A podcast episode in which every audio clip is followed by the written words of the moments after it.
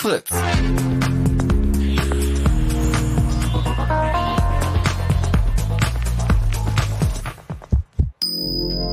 Blue Moon. Die zwei Sprechstunden.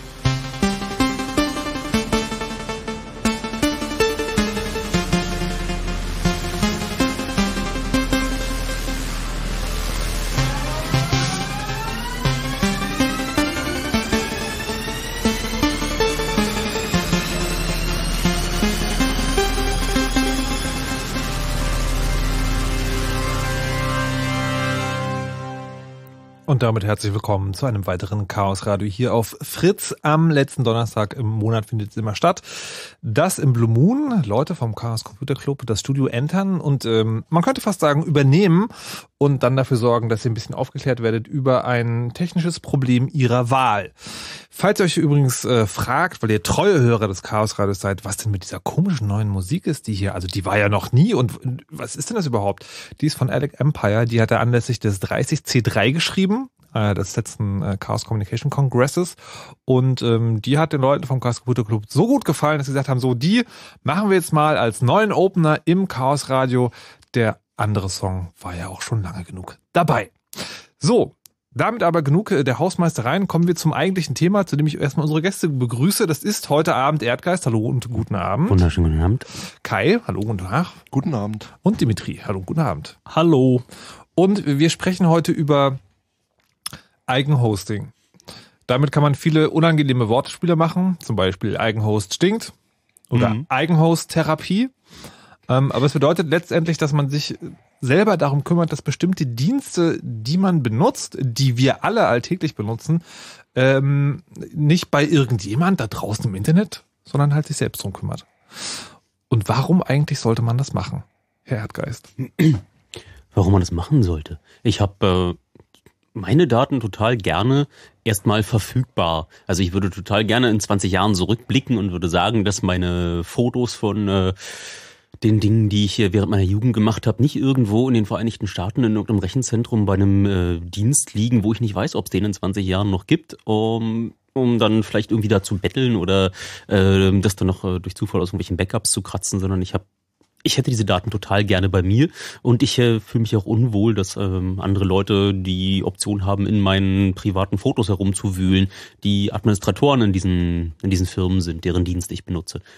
Und man hört es ja auch immer wieder. Also möglicherweise habt ihr im vergangenen Jahr, kann man ja beinahe sagen, mitbekommen, dass da so gewisse staatliche Stellen in Daten herumlesen. Hat man ja gehört, so ein bisschen, glaube ich, oder? Äh, echt?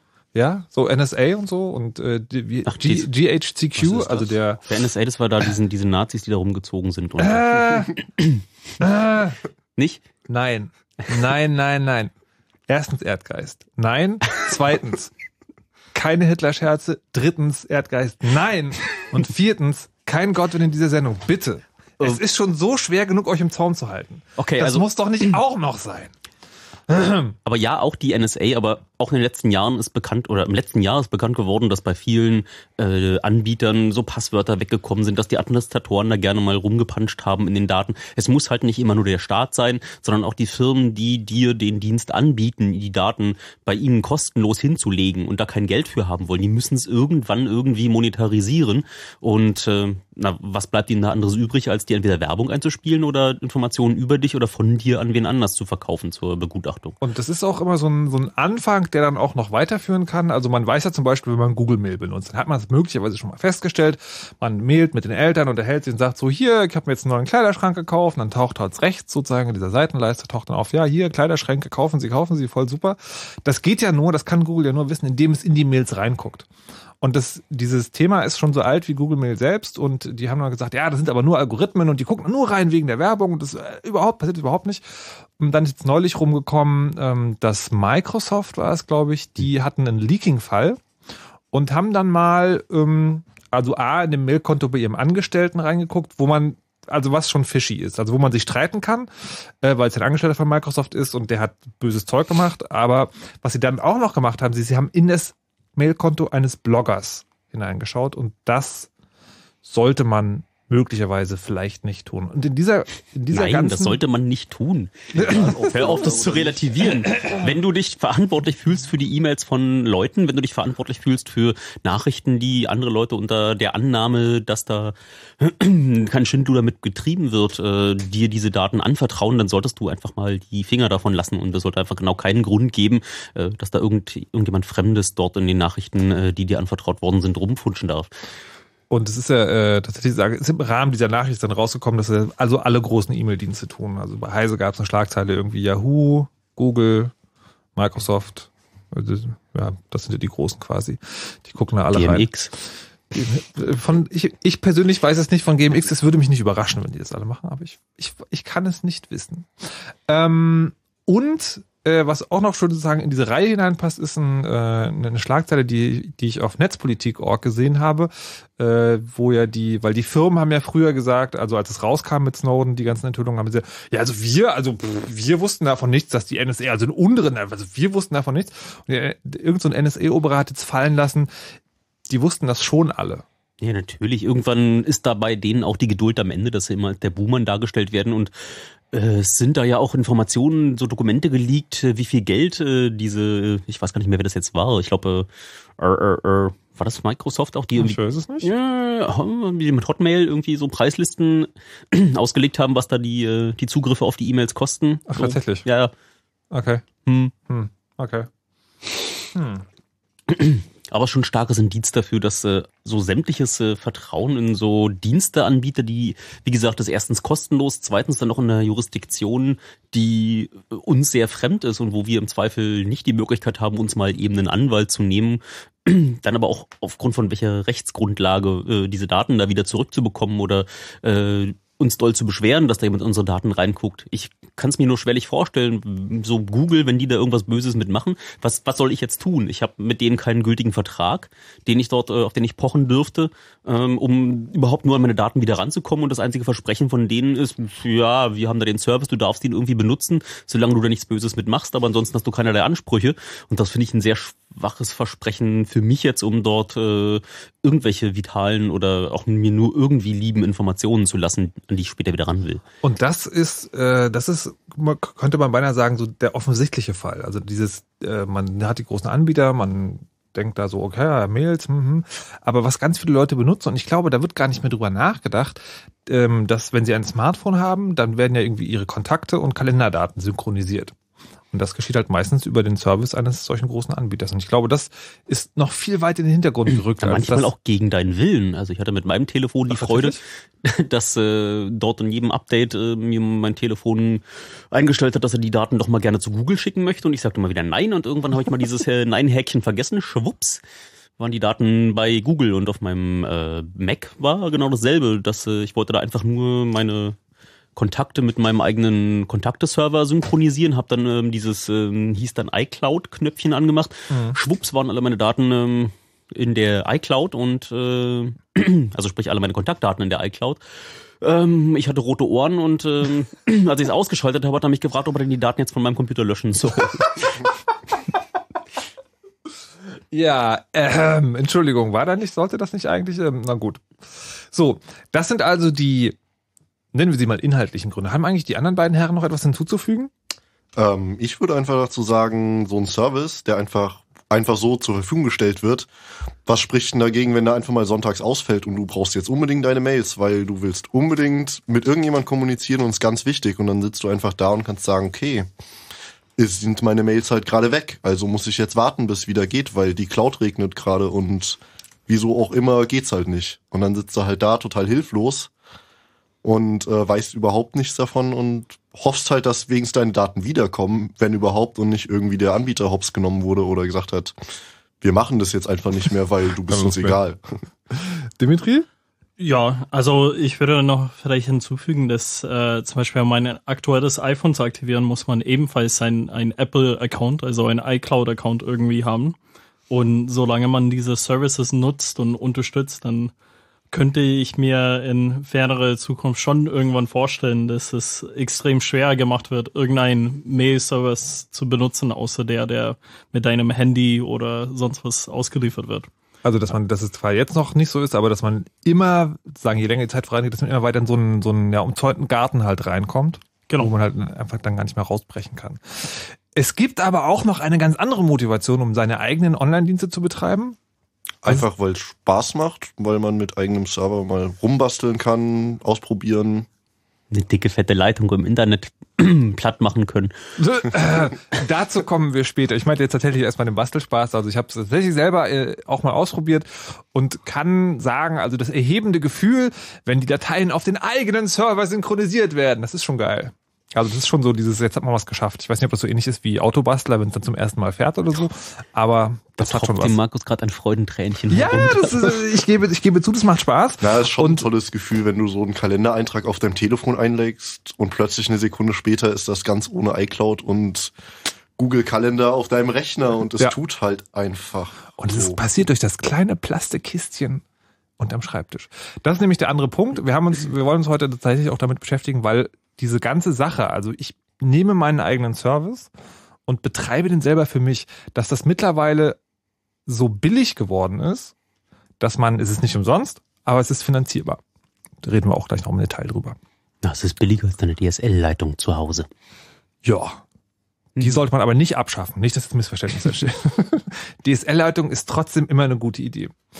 So, wir werden also jetzt äh, im Laufe der Sendung äh, bis Mitternacht noch darüber reden, was man braucht, um selber solche Dienste zu haben, zu benutzen und äh, zu betreiben, was auch Fallstricke sind und wo man sich vielleicht doch lieber für was anderes entscheiden könnte und was man dafür braucht. Und in der ganzen Zeit, falls ihr Geschichten dazu habt oder falls ihr einen bestimmten Service, den wir hier erwähnen oder den wir nicht erwähnt haben, auch auf der Zunge habt und mal was drüber sagen wollt, könnt ihr gerne anrufen. 0331 70 97 110 ist die Nummer, wenn ihr mögt. So, wir haben jetzt ganz lange darüber geredet, warum man denn möglicherweise es für eine total super Idee halten könnte, eigens selber Daten zu betreiben. Also sowas wie ein Mail-Server, sowas wie Kontakte oder Kalenderdaten äh, zu synchronisieren oder, das haben wir noch gar nicht erwähnt, auch Dateien. Also Dropbox ist ja quasi in aller Munde. Man hat einen Rechner auf seinem, äh, man hat einen Ordner auf seinem Rechner, wirft da Dateien rein, das wird in alle anderen Ordner auch synchronisiert und man hat es auch noch im Internet zur Verfügung. Also bei einem amerikanischen Anbieter, der mit seinen Daten macht, was man Also, will und der es auch ist reinguckt. im Internet Das verfügbar. Ist für alle. Äh, naja, fast. So. Und also der erste wichtige Punkt, den man verstehen muss für das Betreiben eines eigenen Dienstes, und ich glaube, das ist für manche Leute auch eine Überraschung. Die Nerds, also die sozusagen die hochnäsigen Nerds, werden jetzt gleich die Augen verdrehen, wenn ich das sage, aber ich glaube, es ist tatsächlich vielen Leuten noch nicht klar, was ihr im Internet macht. Das sind letztendlich Computer, auf denen Software läuft. Das muss man sich mal überlegen. Das ist nicht mehr. Also ich finde das schon, ich finde das schon spannend, weil das, das Netz und die Dinge, die da passieren, ist ja sozusagen zu einem Großteil fast wie Magie. Na, es ist, es ist, ist nicht nur Software, die da läuft, sondern es ist so Software, die du auch selber runterladen oder selber schreiben kannst. Das ist meistens gar nicht so, die kochen alle auch nur mit Wasser. Ja. Also die, diese Software da, die da bei denen läuft, ist äh, nicht immer Open Source, nicht immer verfügbar, aber am Ende ist es wahrscheinlich, wenn es ein sehr erfolgreicher Service ist, ist es einfach nur sehr gut integrierte Software mit einem schick aussehenden und leicht zu bedienenden Benutzerinterface und äh, das ist sowieso das einzige Geheimnis, dass da viel Werbung und äh, ja, ein brauchbares Benutzerinterface dahinter ist. Das heißt also, das ist sozusagen ein, ein Online-Service, also eine Dropbox, ein E-Mail-Anbieter, was auch immer zu installieren, ist auf einer abstrakten Ebene auch nicht mehr, als wenn ihr euch einen Rechner kauft, den aufklappt, das Betriebssystem ist da schon fertig installiert und dann werft ihr noch irgendwie die Software braucht, die ihr haben wollt, bam. Abstrakt theoretisch. Nö, auch praktisch. Du kannst auf deinem Ja. Mobiltelefon die Dienste auch einfach betreiben, wenn du unbedingt willst. Ja, also ist, es ist schon so, dass wir jetzt nicht zwei Stunden diesem Thema widmen würde, wenn es genauso einfach wäre, wie eine Office-Anwendung auf einem Rechner zu installieren. Oder? Das wäre schön, wenn es genauso einfach wäre wie eine office Naja, mit, mit manchen, also gerade so, was diese Raspberry Pi-Bewegung so losgetreten hat, ist halt so, naja, du packst dieses Image und schiebst das einfach auf eine SD-Karte, steckst, die rein und dann hast du irgendwie deinen Service laufen. Siehst du, aber der Punkt das ist ja schon, schon- Der nimmt schon wieder so viel vorweg. Das ist schon, nee, aber da fängt es schon an, du musst ja schon mal wissen, was ein Image ist. Ja. So, das ist ja, ne, also es Nee, aber geht. es ist alles sehr einfach und ich Genau. finde zum Beispiel, wenn ich mir so anschaue, wie man einen Office installiert auf einer Windows-Kiste, das ist schon manchmal komplizierter als halt so einen, einen, einen How-To im, im Internet einfach zu befolgen, wo man, wo draufsteht, wie du halt auf deinem Raspberry irgendwas machst. Das ist schon, Also, Genau, aber das ist nämlich der Punkt. Es gibt auch jede Anleitung im Internet. Ja. Also das muss man nicht alles vorab selber können. Es gibt auch Office-Selbsthilfegruppen, die dir helfen beim Installieren. also ist das eigentlich schon bei der Volkshochschule Raspberry Pi für Anfänger? Vielleicht solltet ihr mal einen Kurs anbieten. Ähm, also ich, ich, ich fürchte, es wäre ein bisschen weit aus dem Fenster gelehnt, wenn man sagen würde, ähm, dass das noch einfacher ist, als ein Office zu installieren.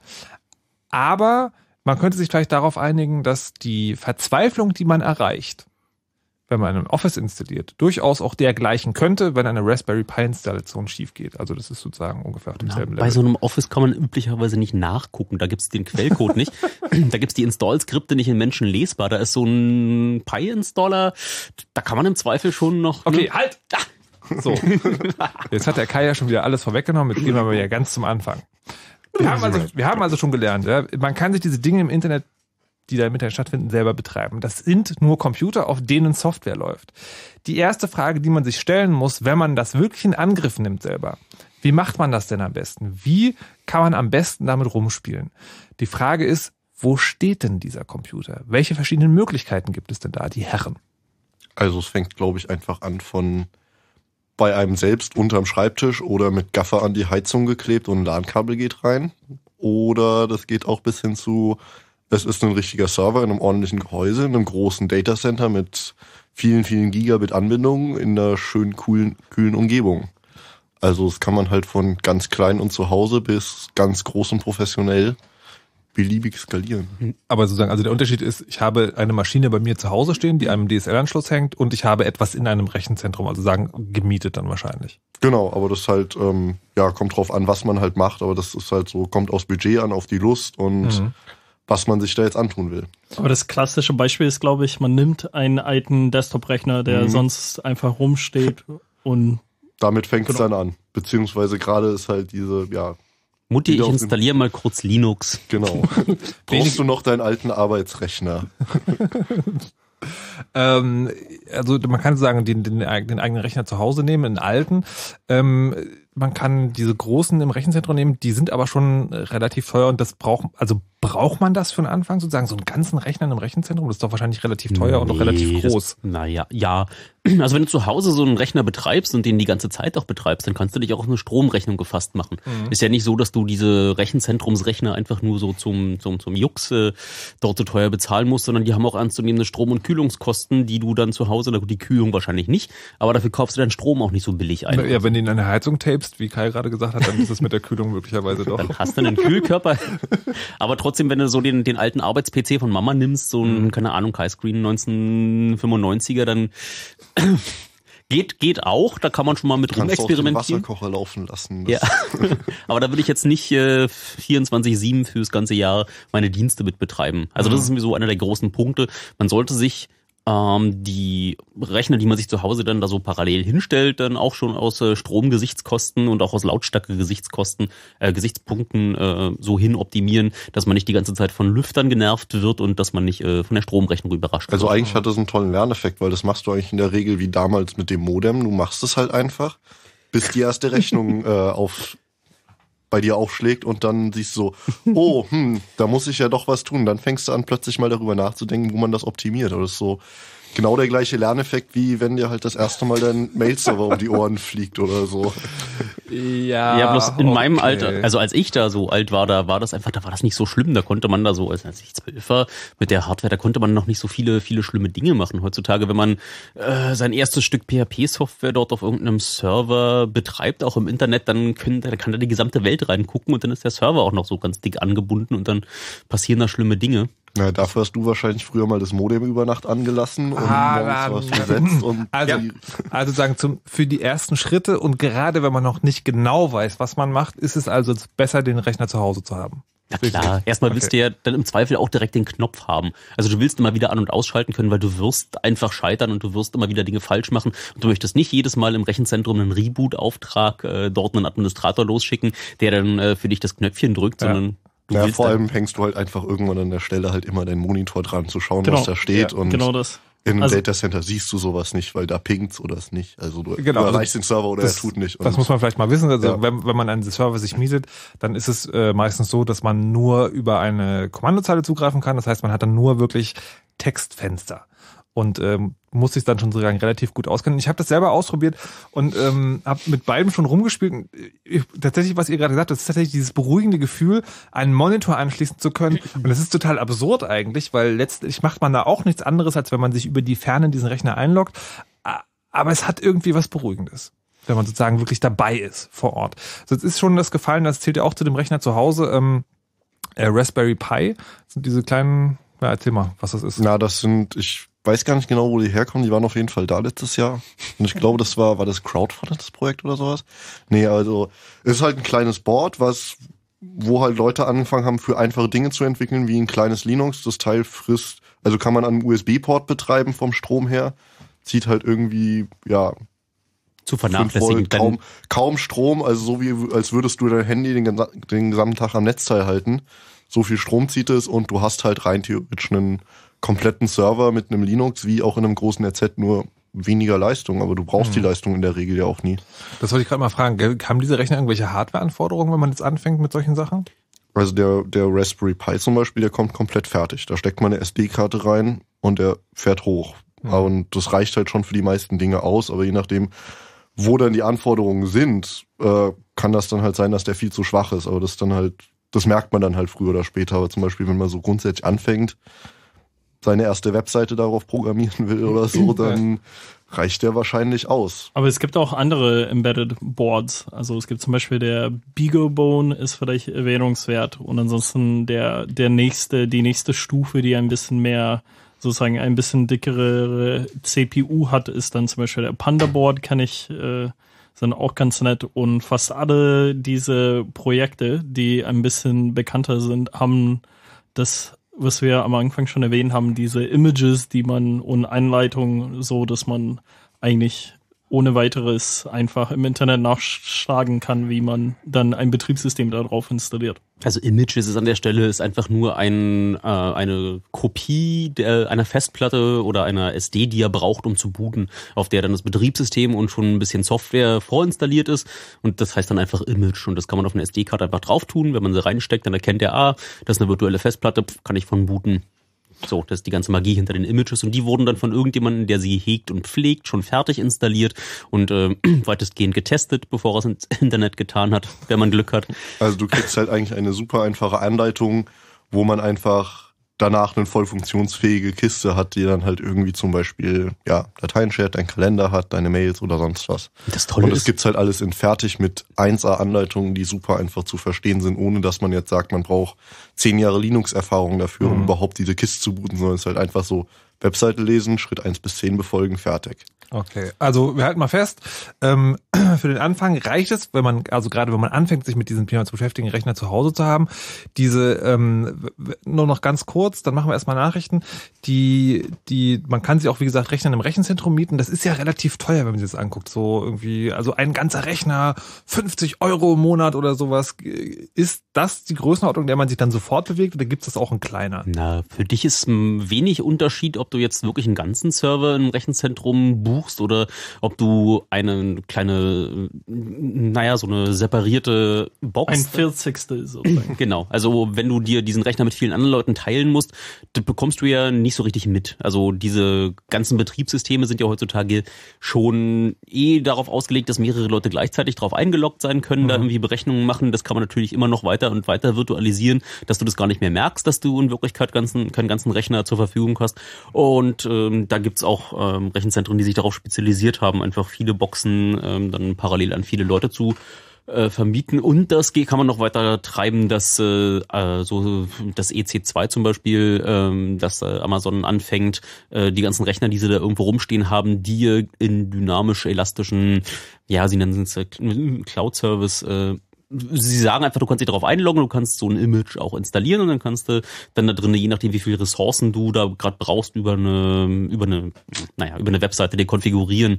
Ähm, Das sind dann quasi gar keine echten Rechner mehr, sondern quasi nur virtuelle. Also du kriegst keine wirkliche Hardware mehr gemietet, Genau. sondern Rechenkraft in Höhe von Na, und du So und so kannst viel. halt teilweise auch sogar Minuten genau sagen. Also das ist jetzt nichts, was man braucht, aber du kannst, wirst halt wirklich für deine, dein, genau den Monat mit genau der Leistung, die du gebraucht hast, abgerechnet und so Dinge. Okay. Aber zum Beispiel gibt's auch die ganz andere Seite, es gibt Hoster, da schickst du ein Paket hin mit einem Raspberry Pi und die sagen for free, weil Strom und so kostet da nichts. Und sobald du dann ein bisschen mehr haben willst, zahlst du irgendwie einen Fünfer, aber da kannst du halt deinen Pi hinschicken und die stecken den halt in eine angenehme Anbindung und mit einer festen IP und dann kannst du halt einfach das, was du zu Hause machst, ein Stück professioneller im Internet dann machen. Okay, aber das ist dann schon für Fortgeschrittene. Genau. Gut, jetzt wissen wir schon mal, welche Maschinen wir haben und wir werden gleich nochmal drüber reden, äh, wie die angeschlossen sind und vor allen Dingen natürlich auch, was man da dann letztendlich raufspielt. Aber bevor wir das machen, gibt's erstmal die Nachrichten mit Wetter und Verkehr. Und jetzt eine ganz persönliche Nachricht von Sean Paul an alle Fritz-Freunde. Wir übersetzen simultan. Fritz start the show. Well, you don't Äh, liebe Fritz-Freunde, know Fritz. This is Thunder kommt alle zu meiner Show. Fritz play the Wird bestimmt Knocke Let in Berlin. Ich freue mich auf euch. Danke. Fritz präsentiert Sean und Paul, live in Berlin.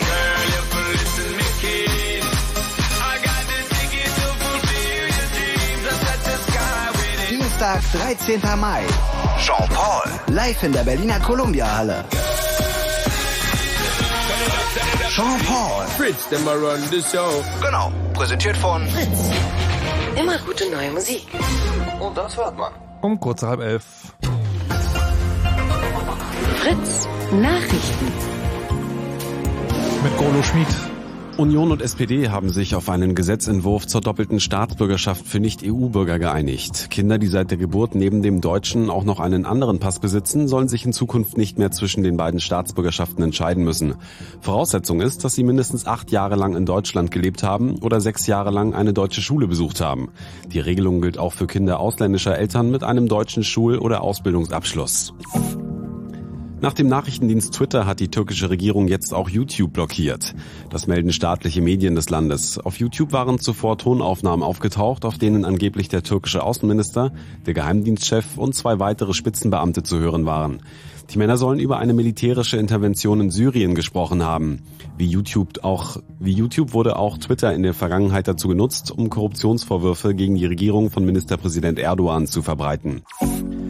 Die UNO-Vollversammlung hat die Eingliederung der Krim durch Russland verurteilt. Für die Erklärung stimmten in New York 100 Staaten, darunter auch Deutschland. Elf Länder waren dagegen, fast 60 enthielten sich. In dem Text wird die internationale Gemeinschaft aufgerufen, keine Veränderung der ukrainischen Grenzen anzuerkennen.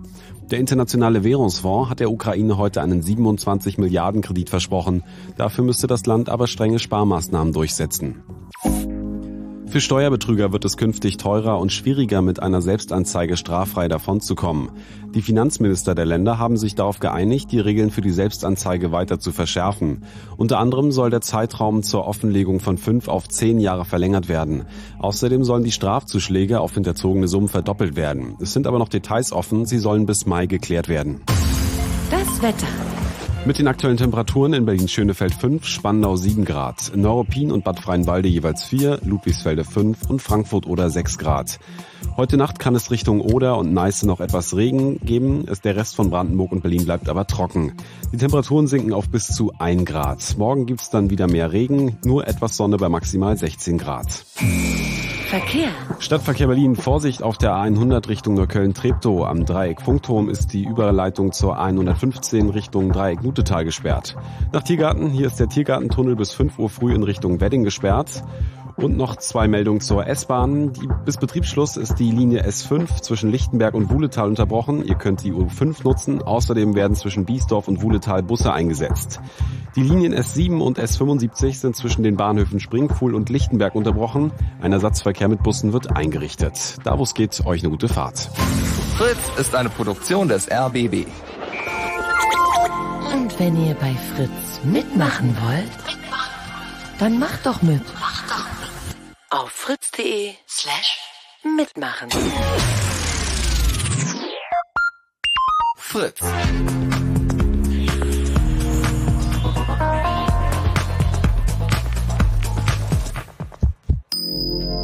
Blue Moon. Die zwei Sprechstunden. Heute Chaos Radio im Blue Moon mit Leuten vom Chaos Computer Club. Das sind heute im Einzelnen Der Erdgeist. Der Kai. Und der Dimitri. Hallo und herzlich willkommen. Wir sprechen heute über den über das Eigenhosting. Nein, es ist nichts ekliges, sondern das heißt einfach nur, dass viele Dienste, die ihr im Internet benutzt, die man kann man sich auch da kann man sich auch selber drum kümmern. Man kann also sein eigener Internet nicht Service Provider, aber Internetdiensteanbieter sein. Zum Beispiel möglicherweise sowas wie Dropbox. Also man schickt Dateien hin und her und äh, synchronisiert sich verschiedenen Rechnern. Und wir haben schon gelernt, das ist eigentlich alles gar nicht so schlimm, denn was auch immer im Internet passiert, ist letztendlich nur ein Computer, auf dem auch nur Software läuft. Und wir haben in der ersten halben Stunde gelernt, man kann sich, gerade wenn man anfängt, sich mit diesem Thema zu beschäftigen, sich am besten so ein kleines Ding zu Hause hinstellen, damit basteln. Und dann gibt es zum Beispiel, entweder nimmt man den alten Rechner, die Hardwareanforderungen sind auch nicht hoch, oder man besorgt sich so einen kleinen Raspberry Pi, das ist so ein Mini-Computer, der ähm, war ursprünglich mal für pädagogische Zwecke gedacht, aber da haben sich viele Bastler gedacht, hey, wir wollen damit auch spielen. Und den gibt's für relativ schmales Geld, also ich glaube, unter 50 Euro ist man dabei. Das hat gerade mal noch jemand ausgerechnet, das, was der Raspberry Pi so frisst äh, an Strom sind, wenn man ihn die ganze Zeit betreibt, 20 Euro im Jahr. Mhm. Und äh, ich glaube, kostet 30 Euro im Einkauf. Okay, ein ganzer Rechner sozusagen, also wenn man einfach einen alten Desktop-Rechner nimmt und den betreibt das Ganze, dann ist der wahrscheinlich unwesentlich teurer. Der macht wahrscheinlich so 20, 30 Euro im Jahr, äh, im Monat. Ja. Also allein, weil der, glaube ich, sowas wie 100 Watt zieht, wenn er Ja. noch so ein alter ist. Also zum Basteln ist so ein kleines, so ein kleiner Plasterrechner auch sehr gut. Und äh, Dimitri meinte noch, es gibt noch ganz andere Rechner, ich habe schon wieder vergessen. Was? Panda? Pandaboard, aber das sind die, die ein bisschen schneller sind, aber für die. Für Fortgeschrittene quasi. Genau, also aber was auch vielleicht empfehlenswert ist, weil sie äh, auch sehr viele Erweiterungen bieten, die ein bisschen umfangreicher sind als die Raspberry Pi sind, die sogenannte Beagle Bones. Beagle Bones. Und die kosten meiner Meinung nach sowas wie 50 Euro. Also nur ein bisschen teurer. Machen Wie- aber auch mehr Spaß. Beagle Bones, da stelle ich mir so kleine Hunde vor, die, ähm, egal. Da sind keine auch Hunde drauf. Ah, uh, wie süß. So, Lars hat angerufen und möchte seinen ersten Erfahrungsbericht beisteuern. Das könnt ihr übrigens gerne machen, wenn wir heute Abend äh, Dinge erwähnen. Also A, wenn, wenn, wenn wir Dinge erwähnen, die ihr nicht versteht, oder denkt, ich würde es aber gerne verstehen, könnt ihr gerne anrufen und nochmal nachfragen. 0331 70 97 110. Oder wenn ihr selbst er Erfahrungen mit so einem Dienst, den ihr selber betrieben habt, gemacht habt, könnt ihr auch gerne anrufen. So, Lars, 28 aus Leipzig. Guten Tag, Lars. Ja, schönen guten Abend. Hallo. Du hast dich also entschlossen, äh, ein, ein eigenes Ding zu betreiben. Ja, korrekt. Äh, Und zwar, ich habe mir letztes Jahr im Dezember habe ich mir einen neuen Router gekauft, äh, weil ich mich sehr darüber aufgeregt habe, dass Kabel Deutschland doch 2 Euro Aufschlag verlangt für die WLAN-Funktion an ihrem Router. Ich habe das gehört, ich wollte es gar nicht glauben. Also das ist wirklich so, wenn man dieses, äh, wenn man da äh, also Internet kauft bei dem, dann muss man nochmal extra pro Monat bezahlen, wenn man WLAN haben will. Das ist korrekt. Ich bin letztes Jahr im September eingezogen, habe irgendwann auf die Kabel Deutschland-Rechnung geguckt und habe gedacht, nee, ist jetzt nicht ernst, dass die 2 Euro mehr verlangen, nur dass sie von der Ferne quasi diese WLAN-Funktion zuschalten. Das ist ja ganz großartig. Hast du dir einen eigenen Router gekauft? Genau, ich habe mir einen TP-Link-Router geholt und habe halt so ein bisschen recherchiert und habe auch extra beim Kauf schon darauf geachtet, dass man da auch eine eigene Firmware installieren kann quasi. Mhm. Genau, und da habe ich halt äh, das OpenWrt gewählt, diese, diese Linux-Distribution für diese Embedded Devices quasi. Also das ist einfach sozusagen eine Art kleines Betriebssystem für die Plastebox, die das Internet in deiner Wohnung macht. Und äh, also erste Frage natürlich so, eine Firmware selber auf so ein kleines Gerät aufspielen, ist ja so ein bisschen hakelig. Hat das auf Anhieb funktioniert? Ja, definitiv. Also ich war quasi, man konnte es direkt über die Web-Oberfläche von der alten Firmware einspielen. Also es war relativ wichtig, äh, witzig. Also einfach nur die Datei auswählen, hochladen. Das ist halt so eine .bin-Datei. Und dann kann man direkt das Update machen und zack hat man dann das quasi das abgespeckte Linux, das OpenWrt drauf. Und war das dann für dich nur ein gutes Gefühl oder hat das tatsächlich auch Vorteile, dass du dieses Ding benutzt hast? Ähm, natürlich das ein gutes Gefühl und Vorteil halt auch. Also erstmal habe ich viel mehr Macht halt über den Router, ne? Im Endeffekt, genau, ich habe Macht erlangt. Na, tust, Ähm, solange du es noch darfst. Also der Trend geht ja dahin, dass dir die äh, ISPs verbieten wollen, deine eigene Software auf deinem Router zu betreiben, weil wuh, so viel Administrationsaufwand, dann rufen die alle an mit äh, Kraut- und Rüben-Versionen, wo wir nicht wissen, warum es äh, nicht funktioniert. Und äh, ja, das ist jetzt, da geht der Trend demnächst hin, dass sie dann äh, auch weiter die Kontrolle, die äh, enge Kontrolle über deinen Router haben wollen. Ja, die wollen immer weiter in mein Wohnzimmer, ich weiß. Genau. Aber noch hat's geklappt. Und hast du dann noch sozusagen, also mal abgesehen vom Router, tatsächlich irgendwas selber noch damit gebastelt? Also Dropbox, E-Mail, was auch immer? Und also ich habe quasi erstmal ähm, laut dem Wiki so ein bisschen die Grundinstallation gemacht. Das war auch nicht ganz so einfach. Ähm, war schon vieles vorgegeben, aber ein bisschen reinfuchsen musste man sich halt auch schon. Ich kann mich aber im Vorfeld auch schon ein bisschen mit Linux aus. Und Mhm. jetzt habe ich mir halt so meinen eigenen FTP-Server drauf installiert, um mit dem quasi Dropbox zu ersetzen, weil man ja doch schon in der letzten Zeit immer viel Negatives über Dropbox gehört hat, weil es sind halt USA-Server und man weiß nicht so wirklich, was mit den Daten passiert. Also du auf deinem Router läuft jetzt noch eine kleine Software oder hast du noch mal einen extra Rechner irgendwo hingestellt? Nee, nee, das läuft direkt aus dem Router. Das ist quasi ein, ein Softwarepaket, das nennt sich Pure FTP. Mhm. Und den habe ich halt nachinstalliert und habe einfach einen USB-Port, der damit dran ist an dem Router, Ja. habe ich quasi eine 640 Gigabyte Platte angesteckt Aha. und kann jetzt quasi von unterwegs auf die Daten zugreifen. Jetzt, äh, aber FTP heißt ja, du musst dich jedes Mal extra in den Server einloggen oder gibt's da, wie, wie läuft das dann auf deinem Rechner? Wie benutzt du das? Ja, ne, ich müsste mich theoretisch einloggen. Also ich kann mich mit meinem Tablet halt mit meinem Telefon einloggen, brauche natürlich die Zugangsdaten und habe natürlich auch darauf geachtet. Also anfangs war es noch unverschlüsselt und jetzt, wo er extern auch verfügbar ist, habe ich halt auch noch eine Verschlüsselung mit eingebaut. Mhm. Und äh, wie, schnell funktioniert das? Also wie, wie dick ist dein Internetanschluss und wie gut funktioniert das, wenn du tatsächlich irgendwo bist und dann auf diese Dateien zugreifst, die bei dir zu Hause liegen? Also es geht einigermaßen. Kabel ist da ein bisschen großzügiger. Also ich hatte vor kurzem noch eine 100 Mbit Leitung, da war noch der, der Upload noch ein bisschen höher. Jetzt habe ich bloß noch eine 32 Mbit Leitung, aber habe trotzdem noch, ich sag mal so, 1,8, 1,8 Mbit noch Upload. Also es geht. Also das ist sozusagen, wenn man eine, eine bisschen größere Datei runterlädt, dann muss man zwar ein bisschen warten, aber es ist noch nicht doll schlimm. Ja, ich sag mal so Filme streamen und sowas geht jetzt nicht wirklich, aber bei größeren Dateien, es geht auch. Dann Okay. entnehme in ich jetzt auch mal daraus, dass du halt noch nicht von diesem, kommen wir glaube ich später noch zu, von diesem Carrier Grade Nut dahinter hängst. Also du hast halt wirklich noch eine echte, von außen erreichbare IP zu Hause dann an deinem Router. Ja, da kommt wieder Kabel Deutschland ins Spiel. Die sind ja so, dass die feste IPs vergeben. Ich bin jetzt auch nicht bei DIN DNS oder so registriert, dass ich quasi per DNS-Name draufgehen kann, sondern ich gehe halt jetzt momentan erst noch direkt über die IP drauf, genau. Ah, ja. Und hast du, planst du noch ein weiteres, äh, das zu erweitern oder bist du jetzt einfach so zufrieden? Nee, überhaupt nicht. Also es ist gerade mal der Anfang. Also ich würde schon gerne Mail-Server noch drauf machen und halt das, das, was sich noch so ergibt. So. Okay, sehr schön. Also es ist etwas hakelig, hast du uns erzählt, aber es funktioniert und es macht Spaß. Ja, man muss sich halt für begeistern und ein Ja. bisschen was investieren. Alles klar. Lars, dann vielen Dank.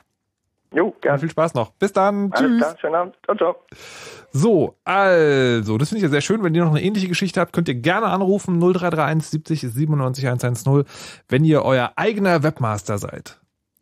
Ähm, jetzt hat der Lars schon einen Punkt angesprochen, den wir auf jeden Fall auch noch besprechen müssen. Und das ist halt die Sache mit der IP-Adresse. Oder andersrum gesagt.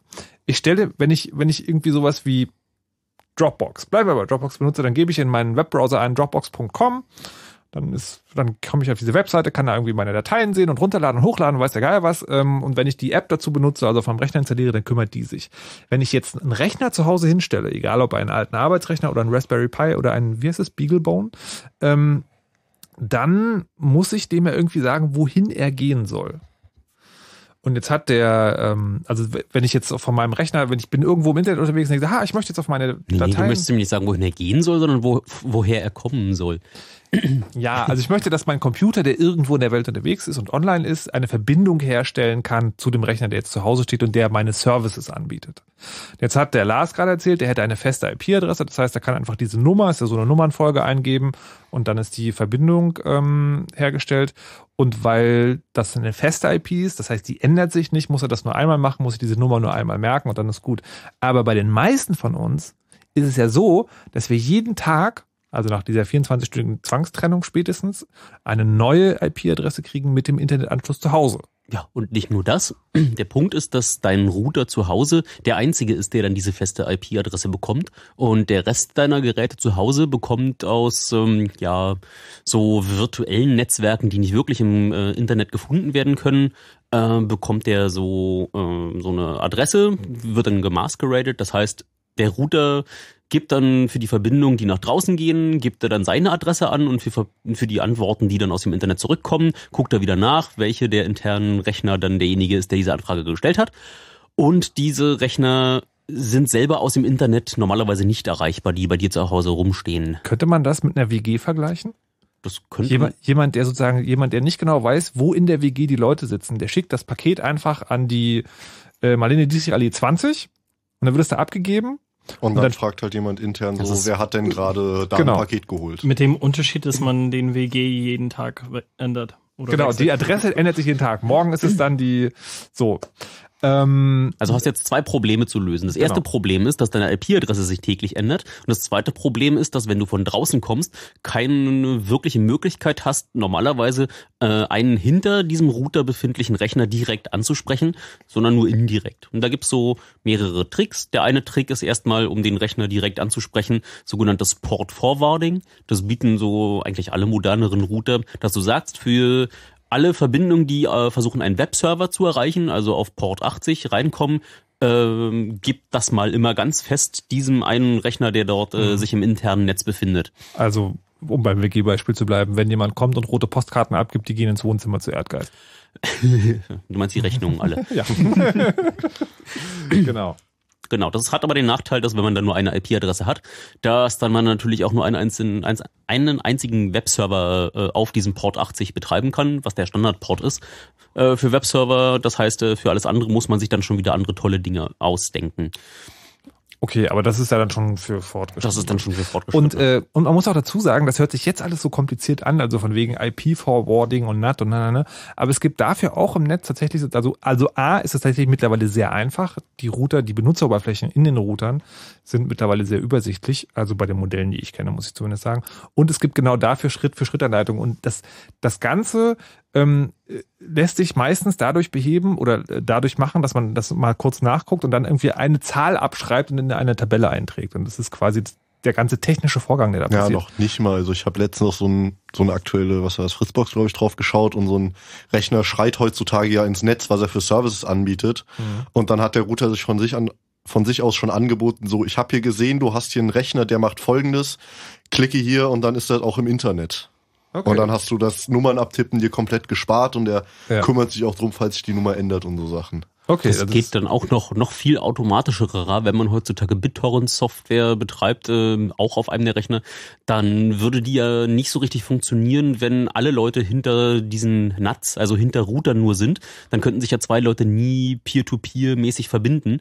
Also Mhm. haben dann diese BitTorrent-Erfinder ähm, eins der Protokolle, ähm, das man benutzt, um mit dem Router zu sprechen, schon dann soweit ähm, standardisiert und soweit äh, Ach, wie heißt das Wort? ähm, etabliert, äh, dass äh, man auch äh, aus dem Inneren deines WG-Netzwerks einfach dem Router Bescheid sagen kann, ach ja, wenn jetzt irgendjemand kommt und BitTorrent mit mir sprechen möchte, dann gib ihm doch mal bitte jetzt ganz dynamisch immer äh, gleich zu mir weiter. Also du kannst bei dir zu Hause Peer-to-Peer machen, weil es eh schon automatisierte Möglichkeiten gibt, auch dem Router dieses Port-Forwarding äh, beizubiegen, ohne dass man Oh, irgendwas klicken muss. Okay, so. Das ist, ich glaube, ich, ich glaube, das hat mehr verwirrt als. Das war der Plan. Aber ähm, das ist sozusagen, das ist das, das ist der zweite Teil. Ähm, noch schnell das andere Ding ist, äh, was auch immer auf dem Internet zugreift auf meine Daheim-IP-Adresse, muss ja genau wissen, wie diese Adresse ist. Wie kläre ich das? Es gibt ja dieses äh, Zauberwort dünn DNS. Was genau verbirgt sich dahinter? Wie funktioniert's? Ja, es gibt halt das, das DNS, nennt sich das Domain Name System, was halt eigentlich nichts als ein Telefonbuch ist, wo zum Beispiel, wenn man dann markusrichter.de eingibt, dann weiß dann dieses Telefonbuch, das markusrichter.de unter der 23 42 5 23 zu erreichen ist. Das muss ich nachgucken. Und äh, jetzt ist nur das Problem, dass das klappt ganz gut, wenn du halt immer die gleiche IP-Adresse, also immer die gleiche Nummer zu Hause an deinem Anschluss hast. Nur zum Beispiel, wenn du alle 24 Stunden kriegst in der Regel so eine neue. Und da gibt's dann so Services, wo dein Router wiederum hingeht und sagt so, ey, ich habe eine neue IP-Adresse, mach das markusrichter.de jetzt nicht auf die 23 42 5 23 läuft, sondern auf die 42 hinten heute. Und am nächsten Tag wieder anders. Und er kümmert sich, dass das immer schön up to date ist. Und das nenne ich dann dieses Dynamic DNS. Und da gibt's halt inzwischen einen riesigen Zoo an Anbietern zum Glück. Und den kann man sich auch einfach klicken. Genau, also, so. zum Beispiel, um wieder das Beispiel Fritzbox zu bringen, weil das habe ich so ein paar Mal in der Hand gehabt jetzt Ja. in letzter Zeit. Und da hat's halt inzwischen Fritz AVM selbst gesagt, wir bauen so einen Service und da kannst du halt sagen, du möchtest diesen Service nutzen, kannst aus einem Menü auswählen, ich möchte den von AVM nutzen, gibst dann irgendwie ein, das soll markusrichter.fritzbox.de heißen und Mhm. dann heißt die immer so. Also auch das muss man, also ich stelle fest sozusagen ganz viele von den Dingen, die man lernt, da muss man einfach nur wissen, dass sie da sind und dann kann man sozusagen Genau, selber reingucken und das machen. Ich habe tatsächlich, ähm, das ist, fand ich auch ganz interessant, dieses, äh, es gibt nämlich bei diesen dynamischen DNS-Diensten, die kann man auch im Netz sich buchen für also ab und zu sogar mehrere Euro im Monat. Ähm, wenn man aber eh schon bei einem Webhoster ist zum Beispiel, die bieten das manchmal mit an. Also meiner zum Beispiel macht das, da kann man sozusagen tatsächlich so eine Sache mit anbieten. Die traurige Wahrheit ist, dass es auch überhaupt gar kein Aufwand ist. Also das ist irgendwie sowas wie Mikrocents, die du dort dann investieren musst. Ja. Wenn du mal irgendeinen Rechner im Netz stehen hast, dann ist dort das, was an Datenverkehr da passiert und was du da an Anfragen beantworten musst, ist einfach so zu vernachlässigen. Das heißt, da überhaupt äh, Geld für zu nehmen, ist schon puh. aber wenn es geht, dann können wir sie auch Also es rausnehmen. Ein gutes gut. Cash-Cow-Ding, weil Es es, gibt auch ist halt einfach so, also wenn man sich halt damit auseinandersetzt, ist es relativ einfach. Ja. Aber soweit muss es halt erstmal kommen. Und deswegen sagt dann ja so eine Firma so, ja, ich mache dir das für zwei Euro im Monat. Dass Ja. sie da halt einmal 100 Euro investiert haben, weil das jemand eine Stunde aufsetzt. Und dann kommen halt die Leute und zahlen immer zwei Euro im Monat. Und lustigerweise, wenn ich mich recht erinnere, ist DynDNS, also der bekannteste Anbieter, wo dieser Name eigentlich herkommt, bietet nicht mehr kostenlos äh, Stimmt. DynDNS Ja, doch, an. du musst, glaube ich, alle 15 Tage jetzt eine Mail klicken. Also es ist kostenlos und dafür richtig, richtig nervig geworden. Aber Gut, wenn aber- wir schon dabei sind, jetzt äh, von wieder zentralisierten Services zu sprechen, weil DynDNS ist ja dann nicht mehr von dir selber betrieben, dann kannst du auch gleich äh, dir von einem dieser Anbieter so einen VPN-Endpunkt irgendwo besorgen. Äh, sowas wie äh, die Leute, die da Pirate Bay betrieben haben, die ver verdicken sowas. Oder es gibt andere Firmen, die auch sagen, da mach einfach ein virtuelles Netzwerk, da kommst du dann irgendwo raus, wo vielleicht auch YouTube äh, deutlich besser zu klicken ist und äh, kannst dann einfach ein virtuelles Netzwerk äh, an irgendeinen Server nach Schweden oder einen Server in die Schweiz äh, anlegen und hast dann da auch immer dieselbe IP-Adresse. Das heißt, äh, dass dein gesamtes Zuhause-Netzwerk dann plötzlich nicht mehr in Deutschland ins Internet fällt, sondern irgendwo anders, aber mit einer festen IP-Adresse, die du dann auch äh, einfach äh, rausgeben kannst. Wenn Das verstehe ich nicht. Was? Welchen Naja. Punkt? Also wir hatten gerade den Punkt, dass bei mir zu Hause ein Rechner steht. Ja. Und dass der sozusagen, weil mein Internetanschluss alle 24 Stunden getrennt wird, jedes Mal eine neue Hausnummer bekommt. Jetzt stell dir vor, du hast von zu Hause äh, auf deinem Router ein Stück Software, dem ist total egal, welche IP-Adresse er da gerade bei seinem äh, Ja. Anbieter bekommt. Er baut immer eine Verbindung in irgendein Rechenzentrum auf, wo Ah. er eine feste IP-Adresse bekommt, Okay. äh, wo die Daten dann einfach durch einen verschlüsselten Tunnel, äh, durch das Internet, egal was da gerade äh, was Also der stell gerade der dir Weg vor, ist. du hast einen Wohnwagen, der einfach immer umgeparkt wird, aber du hast einen Tunnel davor, der immer in der Schweiz an der Müllerstraße 42 rauskommt, egal wo du deinen Wohnwagen parkst. Okay, verstehe. Und wenn ich Und nach Hause will, es fahre halt- ich immer zur Müllerstraße 42 Genau. in der Schweiz und dann von da Dann wird automatisch. das Paket ein bisschen neu verpackt und wird zu dir, wo auch immer du gerade heute bist. Jetzt habe ich hingestellt. verstanden. Danke. Dankeschön. So, und der Jan hat angerufen Ja, aus Charlottenburg. Hallo Jan, der will nämlich auch was zu diesen DNS-Diensten sagen. Hallo Jan. Ja, hi. Ähm, und zwar äh, zweierlei. Einmal böser Fallstrick, wo man echt ähm, verzweifeln dran kann. Äh, ihr kennt ja die lustigen äh, Speedports von der Telekom. Nee, was ist das? Äh, Speedport ist halt einfach so ein Router. Das ist der so, Router, den auch, auch so ein Telekom Router, okay. hinschickt. Ja. Genau. Und die haben natürlich auch so einen Dünen-DNS-Eintrag drin. Ähm, der ist aber ziemlich hinterlistig. Wenn man äh, äh, ja, zu Hause seinen Server damit betreibt, ähm, ich hatte es gehabt mit einem Kalender und Kontaktserver, der löst von außen auf. Also das heißt, wenn ich aus dem Internet mit einem Mobiltelefon ja, den Server zu Hause erreichen will, löst der ganz problemlos auf, alles schick. Ähm, und dann standen wir da und wollten vom Internet übers WLAN einfach nur die Kontakte und äh, und die Kalendereinträge aktualisieren und das Ding hat nicht synchronisiert und es gab immer nur Fehlermeldungen, der Server sei nicht erreichbar. Und diese Speedports lösen intern nicht auf, die Domain.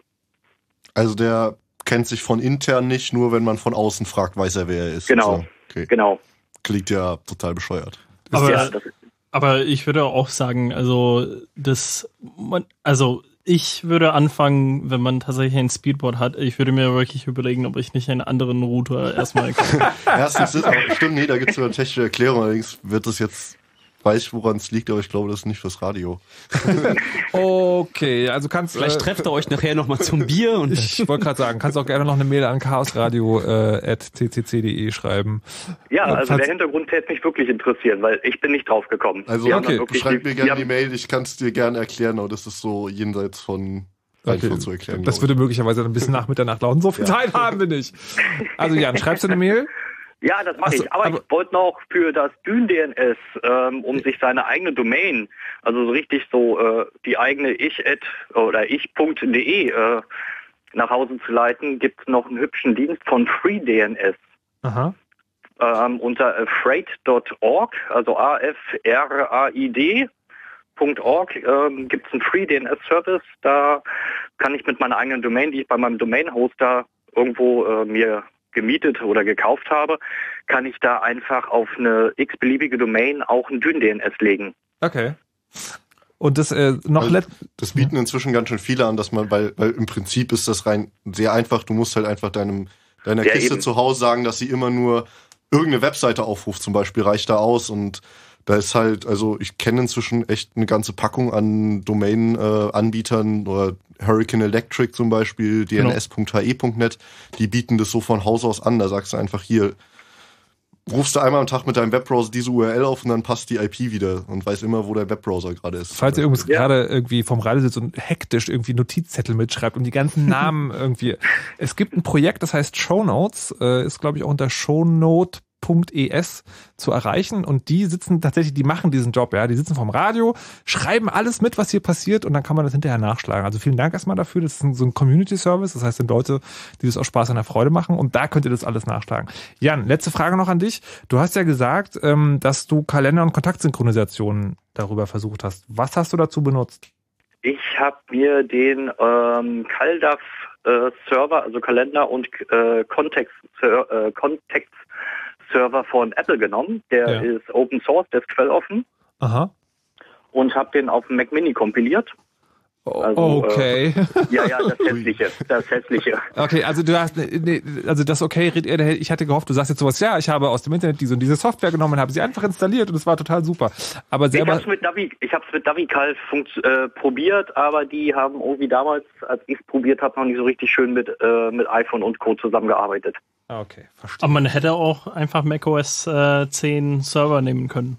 Hätte man auch, aber das kostete, als ich es probiert habe, damals, das war noch unter 10,6er Zeiten, da kostete das echt noch, ich glaube, 500 Euro oder so. Ja, ja das stimmt. Und es ist das ja war damals noch Flöten gegangen, wo man einfach da sitzt und Dinge kompiliert bei einem Bier. Ach, nicht nur einer. ähm, oh, okay, okay.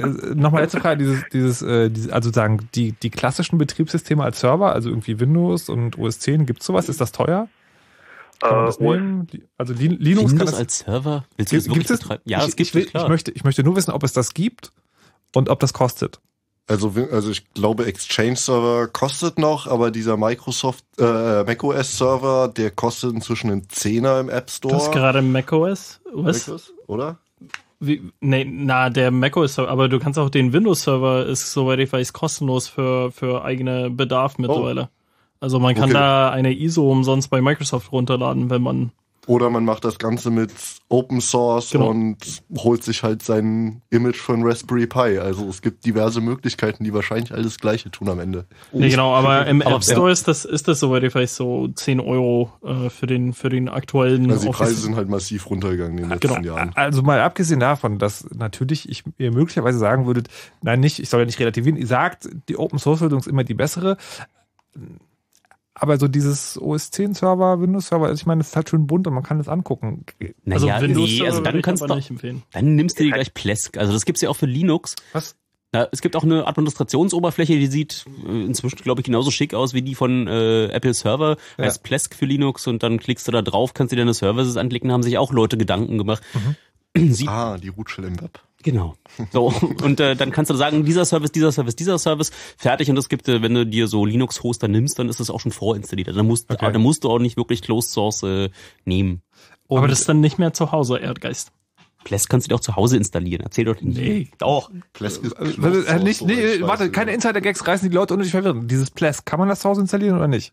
Ich glaube, nee, das gibt's schon für zu Hause, aber das würde ich, also das, wo man Plesk eigentlich kennt, ist, dass wenn man bei so einem großen Anbieter gibt, geht, dann ist es fast immer umsonst dabei. Also das ist schon ein Mehraufwand. ein Also es gibt bisschen halt zu auch für Linux inzwischen den Komfort von einer bunten Oberfläche mit runden Ecken, Genau. wie man es von macOS oder von Windows oder hat Windows, nee, Windows hat eckige Ecken, aber es gibt eine GUI. man Mann, das Leute, es war eine einfache Frage und ihr macht es kompliziert. Also es gibt diese Software und man kann sie sozusagen bedienen und sie ist wahrscheinlich sozusagen von der Rechenleistung nicht das effizienteste, aber sie ist schon bunt. Man kann Brauchst du mich jetzt, wenn ich OwnCloud vorschlage, weil genau das ist das eigentlich so. Nein, Pi. nein, mache ich natürlich nicht. reinstecken und dann tut das einfach und du kannst hier klicken und sagst meine, mein Account, mein Kalender und das shared alles. Aber das du ist musst ja, super easy. aber ihr müsst ja fragen, äh, warum jemand überhaupt OS X oder äh, Microsoft zu Hause haben will. Weil du einen alten Rechner rumstehen hast. Also wenn du einen Mac Mini wie du hast, dann spricht eigentlich nichts dagegen, da einfach einen OS 10 Server da drauf zu installieren. Na, man könnte ja natürlich auch ein schönes Linux drauf installieren. Ähm, der Rechner ist einfach nur schön stromsparend. Also der nimmt ja auch nicht massiv viel mehr als so ein Raspberry Pi Doch, Arm. Ich würde Also, sagen, das Was nimmt ist der so. Raspberry 5 Watt? Nee. Ich Also sagen, ma das ist maximal Okay, 5 halt. Also an dieser Stelle möchte ich das Gespräch abbrechen und äh, bitte euch in dem Arbeitskreis äh, Strom, Stromausrechen äh, Community zu treffen, um das mal sozusagen genau auszufechten. Es ging mir jetzt tatsächlich nur darum zu sagen, liebe Leute, wenn ihr Angst davon habt, weil ihr glaubt, das ist alles nur mit Kommandozeile und ganz fürchterlich kompliziert und ihr müsst selber Dinge kompilieren. Nein, ihr könnt auch einfach bunte Sachen runterladen, die man klicken kann. Und ganz ehrlich, ich mache das auch. Und OwnCloud ist zum Beispiel ein Beispiel, und darüber sprechen wir gleich. Jan, dir auf jeden Fall vielen Dank. Vielen Dank auch und schöne Sendung noch. Danke. Tschüss. Tschüss. So, ähm, schöne Sendung, hat er gesagt, und wir müssen gleich mal klären, was das eigentlich bedeutet. Fritz.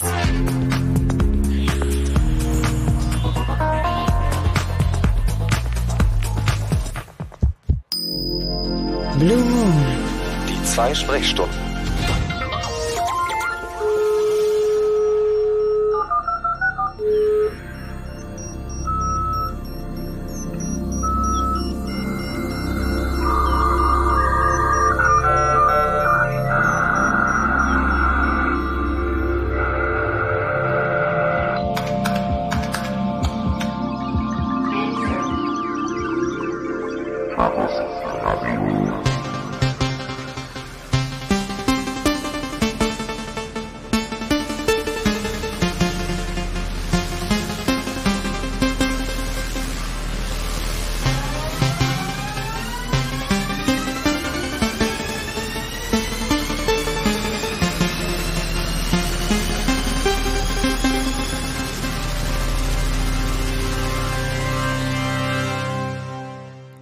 Herzlich willkommen zum Chaos Radio auf fritz.de im Blue Moon und jetzt mit den Nerd-Nachrichten.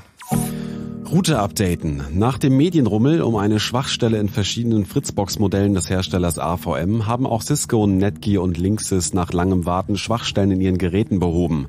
Da diese jedoch zumeist nicht automatisch aufgespielt werden, sollten sich Besitzer auf der Website des Herstellers über Updates für ihre Router informieren. Office-User in Gefahr. Eine ungepatchte Lücke in Microsoft Office-Produkten ermöglicht es Angreifern, Rechnern mit einer speziell gestalteten Formatierungsanweisung in Dokumenten zu übernehmen.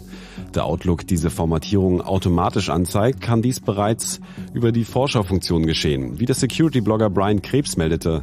Damit lassen sich Rechner auch dann infizieren, wenn der Benutzer die Mail eigentlich nur löschen will. Microsoft hat die Lücke bislang nur für Word bestätigt. Betroffen sind sowohl Windows als auch Mac OS. Sicherheitshalber sollten Benutzer das Anzeigen von HTML-Mails und die automatische Vorschau von Outlook deaktivieren. Intelligente Stromzähler auf Malta manipuliert. Durch Manipulation von sogenannten Smart-Metern hat eine Betrügerbande im Jahr 2012 Strom im Wert von 30 Millionen Euro gestohlen. Die Bande, zu der auch korrupte Mitarbeiter Energie des Energieversorgers Ene Malta zählten, hatte die Software der Zähler so verändert, dass sie bei einigen Leuten bis zu 75 Prozent weniger Verbrauch anzeigten. Um den Betrug zu vertuschen, wurden offenbar auch andernorts Zähler ahnungsloser Stromkunden manipuliert, damit die Gesamtbilanz wieder stimmte. Der Diebstahl blieb daher lange unerkannt. Neues Leben für Full Disclosure. Die Mailingliste, auf denen Sicherheitsforscher gefundene Sicherheitslücken in Software zeitnah veröffentlicht hatten, hat nach zwölf Jahren die ihre Tore geschlossen. Als Grund nannte John Cartwright, der bisherige Administrator der Liste, Forderungen, großflächig Inhalte aus der Liste zu löschen. Nmap-Erfinder Fyodor Vaskovic hauchte der Liste nun neues Leben ein. Er betreibt mit seclist.org bereits eine ganze Reihe ähnlicher Mailinglisten. Das waren die Nerd-Nachrichten im Chaos Radio auf Fritz. do do do do do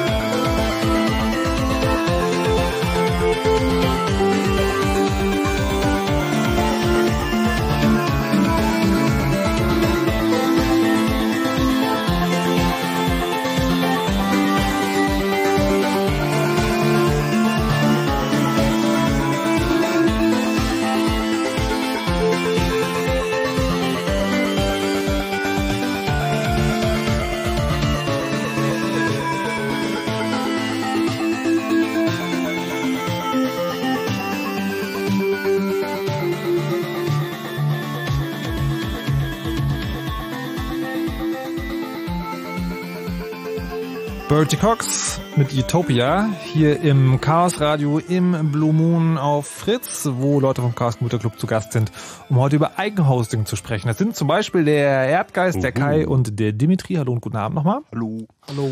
Und wir sprechen heute darüber, wie man es schaffen kann, dass man sich selbst darum kümmert, dass die Dienste, die man sonst normalerweise nur im Internet äh, benutzt, die man, dass man die zu Hause macht. Wir haben schon geklärt, warum man das machen sollte. Bastelspaß nicht eine unwesentliche Motivation. Wir haben schon geklärt, dass es zumindest für den Anfang sinnvoller ist, wenn man zu Hause mit einer kleinen Rechenmaschine unter dem eigenen Schreibtisch äh, arbeitet. Und wir haben auch geklärt, wie man die dann überhaupt dazu kriegt, dass die mit dem Internet sprechen kann.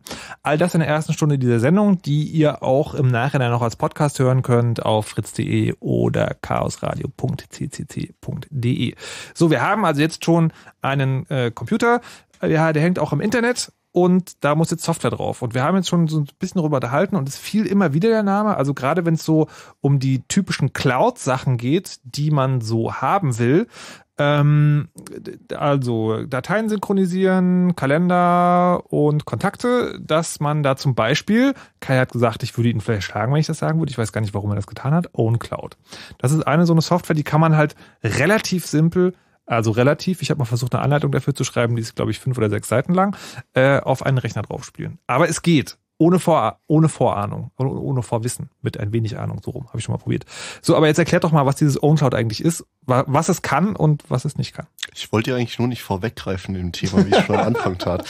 Aber äh, das OwnCloud ist eigentlich äh, eine Lösung, die macht so Dropbox äh, und Google Kalender und Google Kontakte und Foto Flickr Sharing alles in zum selbst zu Hause hosten und äh, du hast, glaube ich, schon im Auto erzählt, du hast das benutzt und äh, das halt wirklich auch so in so einer kurzen Fünf-Schritt-Anleitung so downloaden, auf eine SD-Karte packen, in den Raspberry stecken und schon läuft's.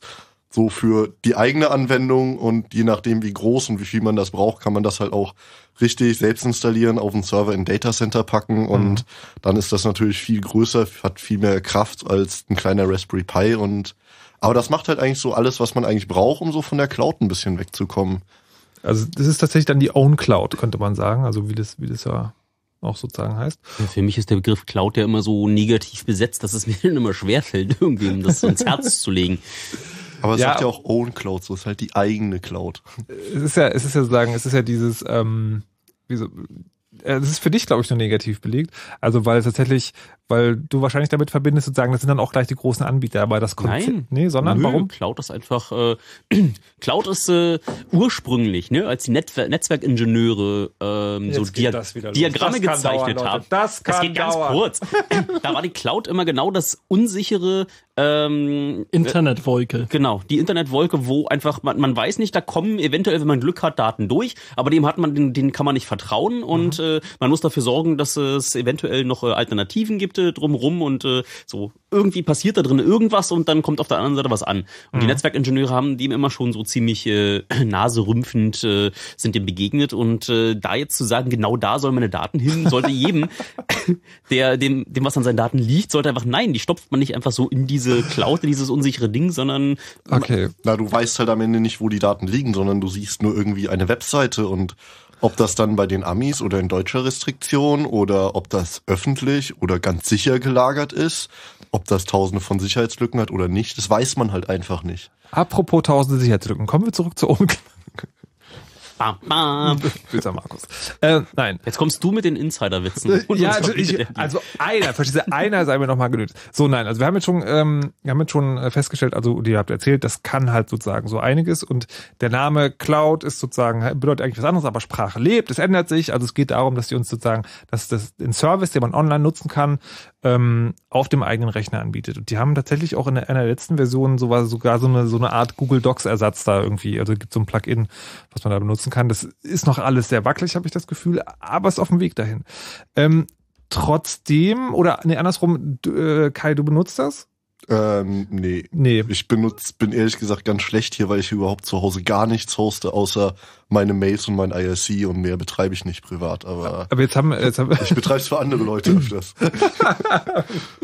Aber ich kenne es halt tatsächlich, die dann halt hingehen und, und die kennen halt den Komfort von Dropbox.com oder Ja. von Gmail und sagen dann, ja, aber ich will hier jetzt Rechtsklick machen und das dann meinem meinen Freunden schicken mit den Fotos vom Wochenenden und dann Ja. sitzt halt immer da, ja, hm, wie machst du das jetzt? Erklärst du ihnen, wie sie irgendwie Gallery und PHP aufsetzen? Oder, ach nee, Moment, inzwischen gibt's da halt OwnCloud, wo das halt alles echt einfach ist und du sagst einfach hier, Rechtsklick, Share und fertig. Und das ist halt, das ist halt endlich mal eine Eigenlösung, die halt an den Komfort rankommt, von damit, wo die Großen mit Geld machen, die halt in der Cloud liegen tatsächlich. Mhm. Ähm, so. Trotzdem, wenn man diesen Namen sagt und sozusagen sich in den äh, Highbrow Nerdkreisen bewegt, äh, kommt dann auch so ein Augenbrauen hochziehen und Naserümpfen manchmal. Also das ist so, OwnCloud ist nicht der Weisheit letzter Schluss anscheinend. Das Vorteil ist, man kann es relativ einfach installieren und es kann relativ viel. Was sind die Nachteile?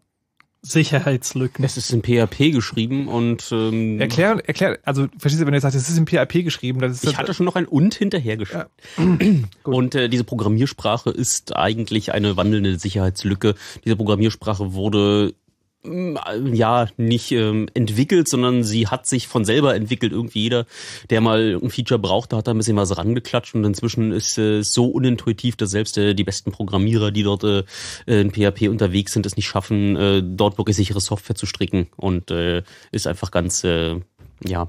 Also, Also das beste Beispiel für mich ist immer bei OwnCloud, dass man, also das ist wirklich, man muss wirklich dazu sagen, das ist die allereinfachste Lösung, die ich jemals gesehen habe, die so eine Lösung für alles und alles funktioniert.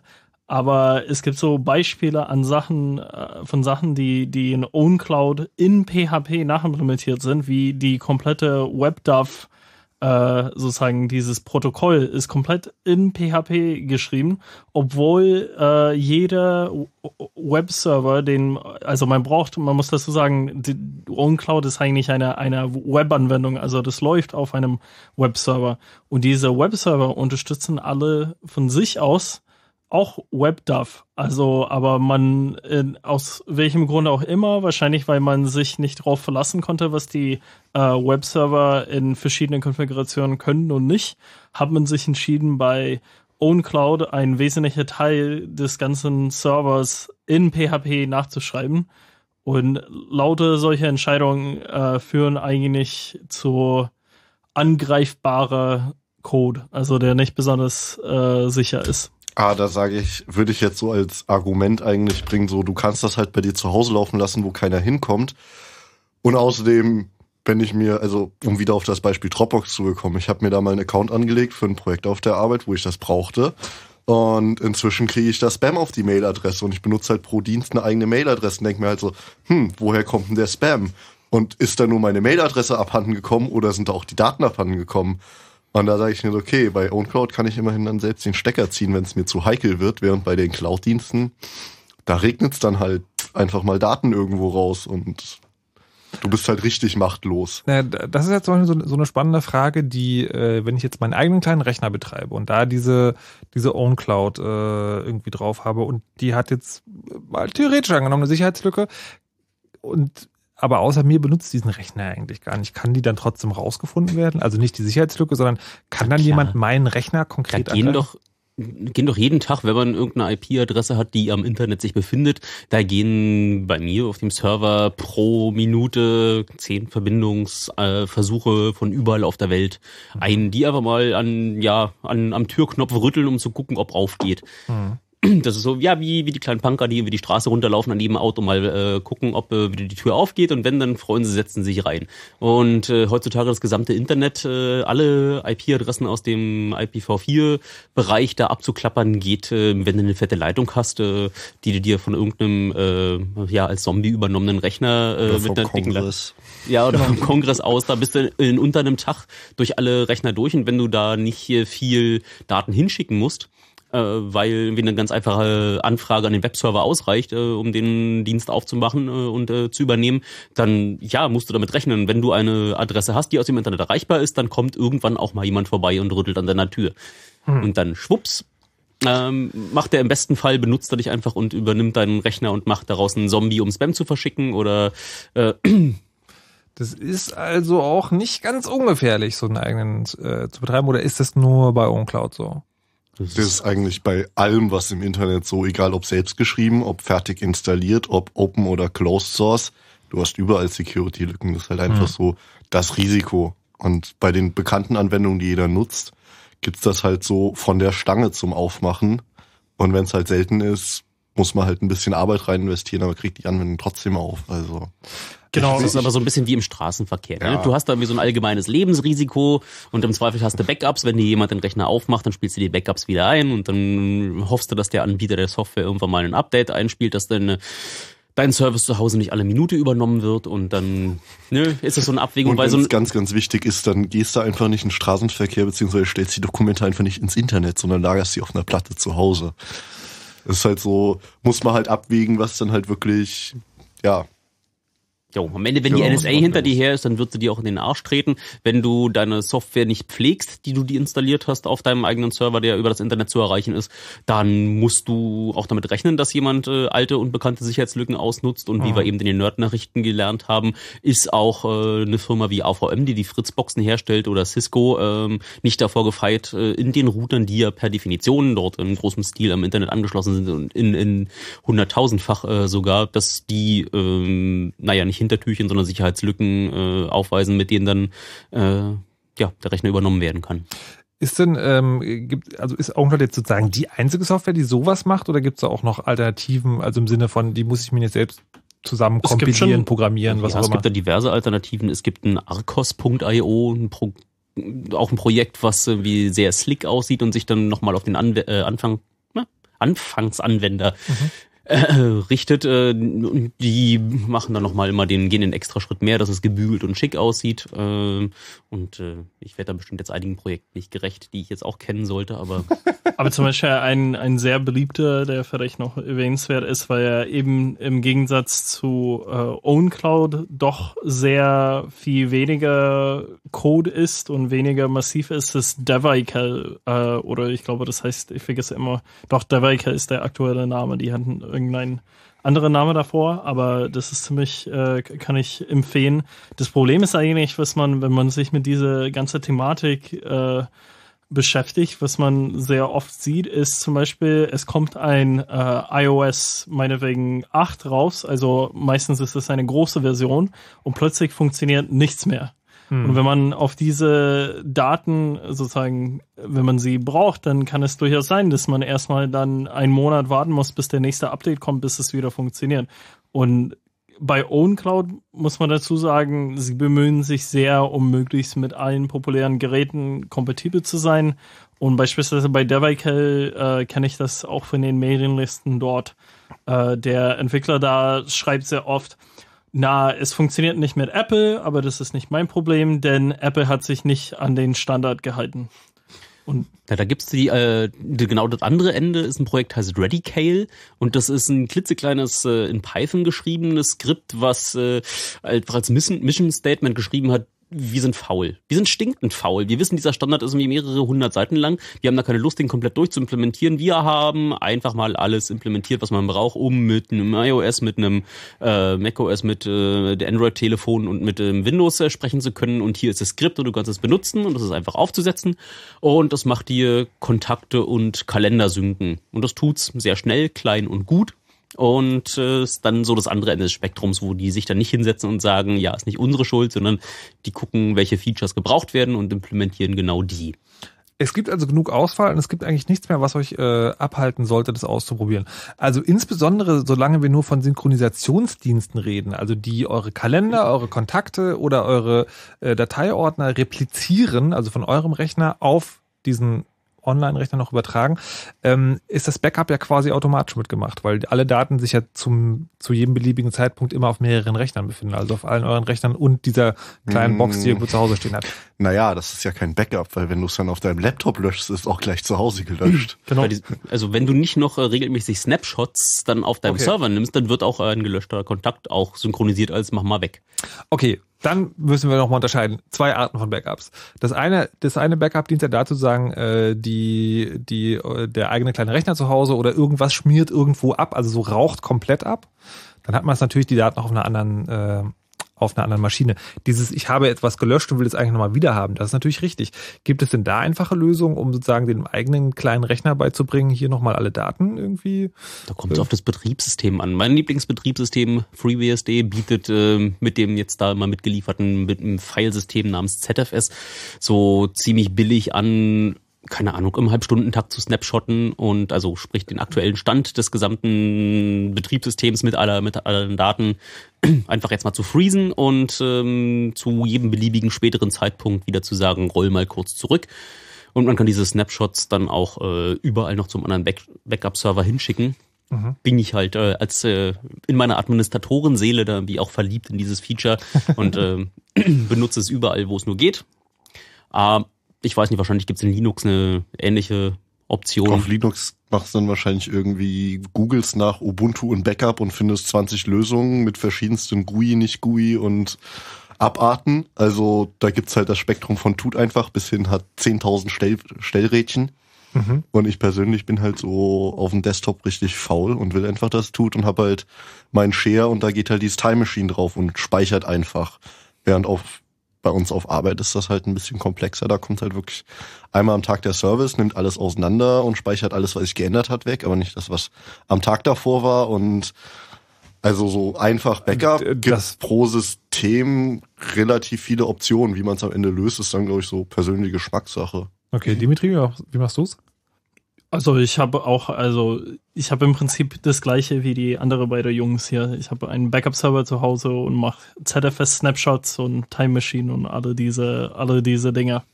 Also irgendwann, wenn man äh, genug Ahnung von diesem ganzen Kram hat, dann will man sich äh, doch eine fette Kiste zu Hause irgendwie hinstellen. Ich bin und, zu faul dafür. gut. So, apropos fette Kiste. Äh, das würde mich ja gleich mal interessieren, weil möglicherweise hat sich jetzt jemand das Chaos-Radio angehört und denkt sich so, geile Sache, das probiere ich aus. Und fängt das an zu basteln. Stellt dann fest, das funktioniert sogar irgendwie. Er erzählt dann voller Begeisterung seinen Freunden davon, das ist voll super und es funktioniert. Und ich bin nicht mehr bei Dropbox, sondern bin jetzt sozusagen noch mein eigener Admin. Und dann sagen seine Freunde, das ist total geil, dass du das gemacht hast. Ich mir persönlich möchte das nicht machen, aber kannst du mir nicht einen Account bei dir anlegen?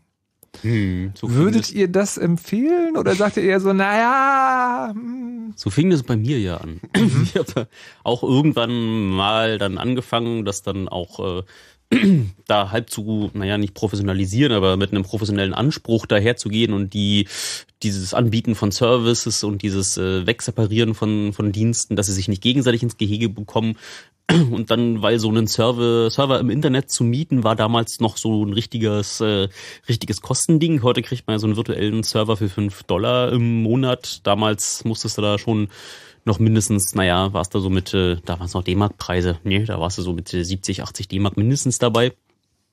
Und dann habe ich dann gesagt, dass ich äh, mir das gerne teilen würde mit Freunden. Und dann ähm, haben wir dann dann angefangen, äh, so allen Accounts zu geben. Und äh, jeder hat seinen Mail-Server aufgesetzt äh, da drauf und äh, seine eigene E-Mail betrieben. Und jeder hat dann wie seine Name-Server gemacht. Und dann fingen noch Leute an, File-Sharing zu machen. Und dann mussten wir dann irgendwann mal anfangen, das da so zu konsolidieren, dafür zu sorgen, dass äh, nicht jeder in jede andere Software reinfuscht. Und ähm, ja, bei der Gelegenheit habe ich gesagt, gut, dann mache ich irgendwie mal einen Mail-Server, wo äh, ich den administriere. Und äh, alle anderen können dann ihre Mails damit reinziehen und dann fing das so an. Und dann, wenn du schon mal sowas installiert hast, dann kommt jemand anders daher und sagt, ah, es ist mir gerade so viel Ärger und so viele Sicherheitslücken, kann ich meine Mails nicht auch bei dir? Und dann kommst du dann irgendwann in so, dann bist du plötzlich so auch Internet Service Provider. Und dann bist du ja. plötzlich auch äh, so, irgendwann kommen dann auch äh, musst, musst du aufpassen, dass nicht äh, da zu viele Benutzer bei dir die Mail Mittel liegen haben und dann musst du plötzlich aufpassen, dass äh, wenn Leute dann äh, versuchen, ihre Mails rauszuschicken, dann geht's irgendwann nicht, weil jemand behauptet, du würdest von deinem Rechner aus Spam verschicken.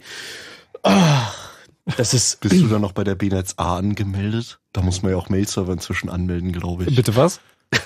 ja, ich glaube, bei der Bundesnetzagentur muss man heutzutage in Deutschland, wenn man einen Mail-Server für Dritte betreibt, den anmelden. Also auch wenn ich meinen eigenen kleinen Mail-Server betreibe? Das ist, glaube ich, so Auslegungssache. Also ich ah, weiß nicht, ob da kommerziell ist, aber auf jeden Fall, man muss es jetzt anmelden, wieso auch immer. Aber mhm. ich sehe halt bei der ganzen Sache mit Dienste für Freunde betreiben, das, das macht halt Spaß, nur man muss halt das, man muss halt wissen, worauf man sich einlässt. Also du, man selbst halt, ähm, ja, du, du ähm, äh, stellst halt einen, einen Dienst für deine Freunde und Familie oder so bereit und die denken dann einfach, du machst das schon und das läuft immer. Und wenn du halt in zwei Jahren keinen Bock hast, musst du ja halt auch damit denken. Du musst halt schon sehen, so, das betreibe ich halt, ich kümmere mich. Mhm. Vor allem habe ich dann die Daten von anderen Menschen, um die ich mich da kümmere. Und das ist dann schon eine Verantwortung, die man da hat. Also das ist jetzt nichts, was ich halt irgendwie aus dem Bauch raus entscheiden würde, sondern das muss halt schon, da muss man schon halt ein paar Gedanken machen, bevor man sowas anbietet im größeren Rahmen als für sich selbst. Naja, größerer Rahmen ist es ja dann, ist es ja erstmal gar nicht. Es ist ja meistens wahrscheinlich nur so, dass dann der eine sagt, so hier, könnte könnt ich nicht auch mal so einen, keine Ahnung, OwnCloud-Account haben. Das ist also, da, da wird Ja, es da wird's einem auch relativ einfach gemacht, weil da Mit gibt's auch zehn Freunden, die auf einer Party sind, dann ist das irgendwie plötzlich so, ja, dann ist das von jeder Party sind da die Bilder drauf. Und dann plötzlich in einem Jahr so, ja, wieso geht denn das nicht mehr? Ja, Und genau. Ja, Ja, also- man, man muss auch, also wenn man die äh, Geschäftsbedingungen liest, die man da unterschrieben hat, dann ist, muss man auch dazu sagen, dass es meistens sowohl bei den ISPs als auch bei, äh, also manchmal bei, selbst wenn man einen Hoster nimmt, sind da manche Dinge einfach komplett ausgenommen, aus welchem Grunde auch immer. in, inwiefern jetzt? Na, also zum Beispiel bei den, äh, also Telekom will dich äh, nur als Beispiel eigentlich zwingen, dass wenn du einen Server Dritten anbietest, dass du da schon den Telekom Business äh, Vertrag nimmst. Also, Also, wenn, wenn, wenn ich zu Hause einen Server stehen habe, für dich selber ist das noch okay, aber wenn du das für Dritte anbietest, dann ist das nicht mehr, äh, hast du, ist, also steht zumindest nicht in den äh, Geschäftsbedingungen so drin, wie die du da bei deinem Vertrag unterschrieben hast.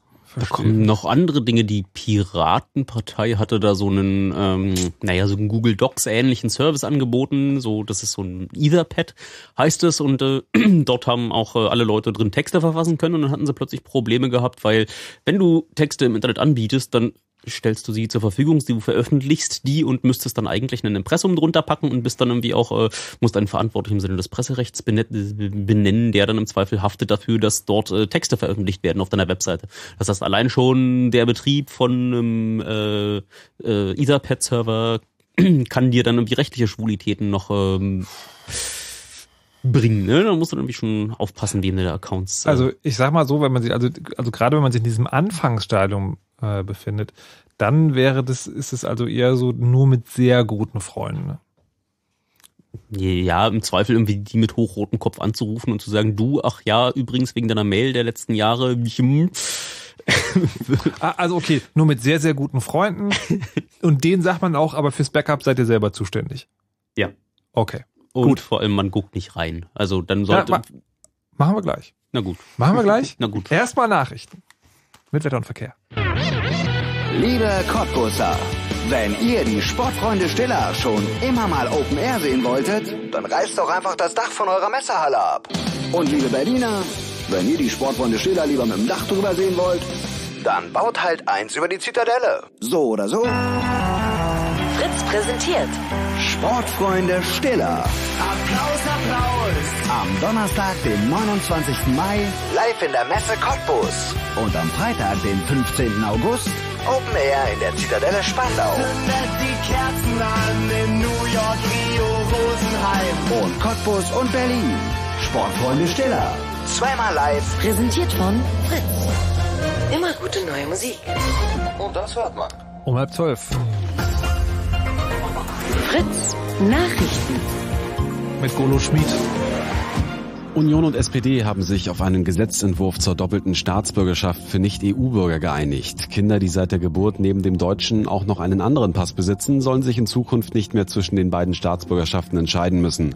Voraussetzung ist, dass sie mindestens acht Jahre lang in Deutschland gelebt haben oder sechs Jahre lang eine deutsche Schule besucht haben. Die Regelung gilt auch für Kinder ausländischer Eltern mit einem deutschen Schul- oder Ausbildungsabschluss. Nach dem Nachrichtendienst Twitter hat die türkische Regierung jetzt auch YouTube blockiert. Das melden staatliche Medien des Landes. Auf YouTube waren zuvor Tonaufnahmen aufgetaucht, auf denen angeblich der türkische Außenminister, der Geheimdienstchef und zwei weitere Spitzenbeamte zu hören waren. Die Männer sollen über eine militärische Intervention in Syrien gesprochen haben.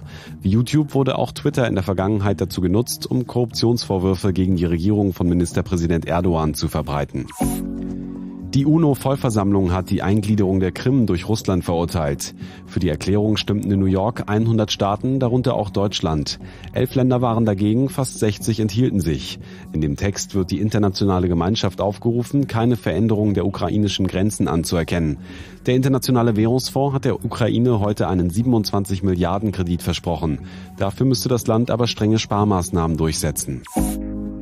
Für Steuerbetrüger wird es künftig teurer und schwieriger, mit einer Selbstanzeige straffrei davonzukommen. Die Finanzminister der Länder haben sich darauf geeinigt, die Regeln für die Selbstanzeige weiter zu verschärfen. Unter anderem soll der Zeitraum zur Offenlegung von fünf auf zehn Jahre verlängert werden. Außerdem sollen die Strafzuschläge auf hinterzogene Summen verdoppelt werden. Es sind aber noch Details offen, sie sollen bis Mai geklärt werden. Das Wetter.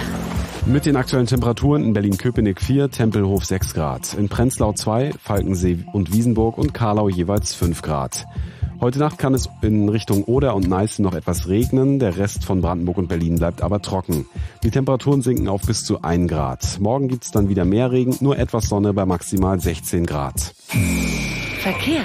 Stadtverkehr Berlin nach Tiergarten. Hier ist der Tiergartentunnel bis 5 Uhr früh in Richtung Wedding gesperrt. Und zur Berliner S-Bahn. Bis Betriebsschluss ist die Linie S5 zwischen Lichtenberg und Wuhletal unterbrochen. Ihr könnt die U5 nutzen. Außerdem werden zwischen Biesdorf und Wuhletal Busse eingesetzt. Die Linien S7 und S75 sind zwischen den Bahnhöfen Springfuhl und Lichtenberg unterbrochen. Ein Ersatzverkehr mit Bussen wird eingerichtet. Da wo es geht, euch eine gute Fahrt. Fritz ist eine Produktion des RBB. Und wenn ihr einen ganz bestimmten Song aus der Fritz Playlist sucht, dann seht sie euch doch einfach an. Die Playlist auf fritz.de. Fritz.de. Und das Auge hört mit, Mann. Fritz.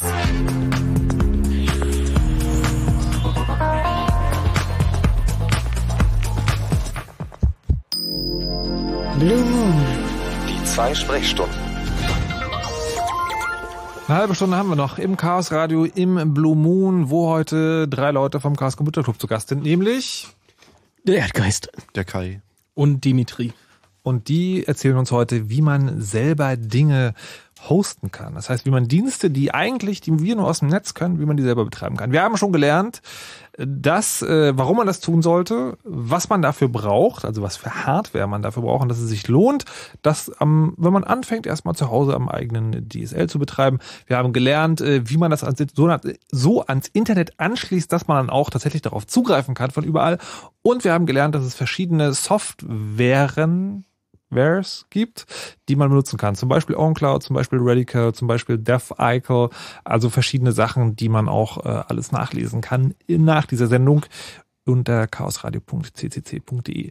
So, und jetzt haben wir gerade noch zum Schluss drüber gesprochen, man hat jetzt so einen Service eingerichtet und man kann jetzt auf seinem ganz eigenen Computer, der im Netz hängt, zum Beispiel Dateien synchronisieren, zum Beispiel seine Kalenderdaten synchronisieren, zum Beispiel seine Kontaktdaten synchronisieren. Und Freunde sagen dann so, ich hätte das auch gerne oder man hat es vielleicht sogar geschafft, einen Mail-Server äh, aufzustellen. Also man hat jetzt über seinen eigenen Server, der also nicht nur für die eigene Webseite, wie das manche Leute sich ja einrichten lassen, sondern wirklich auf der eigenen Maschine ähm, kann man einen Mail-Server machen. Was ähm, und dann hat Erdgas gesagt, na, da guckt man aber nicht rein. Das ist ja überhaupt so ein spannendes Ding. Wenn ich jetzt so einen eigenen Service betreibe ähm, als Admin, äh, kann ich denn überhaupt immer reingucken oder kann ich das auch gleich so einrichten, dass, äh, dass ich gar keinen Zugriff habe auf das, was die User da machen? Hm, Nee, nur eine Theorie. Also wenn du es selber einrichtest, kannst du im Zweifel auch immer reingucken. Also ich äh, gucke, also ich habe eine auf meinem Mail-Server eine ziemlich restriktive äh, Policy, was das Logging betrifft. Das heißt, äh, alle halbe Stunde werden die ähm, Logs des Mail-Servers wieder gelöscht. Mhm. Wenn irgendwas schief geht, kann ich schnell reingucken, dann sind die noch da.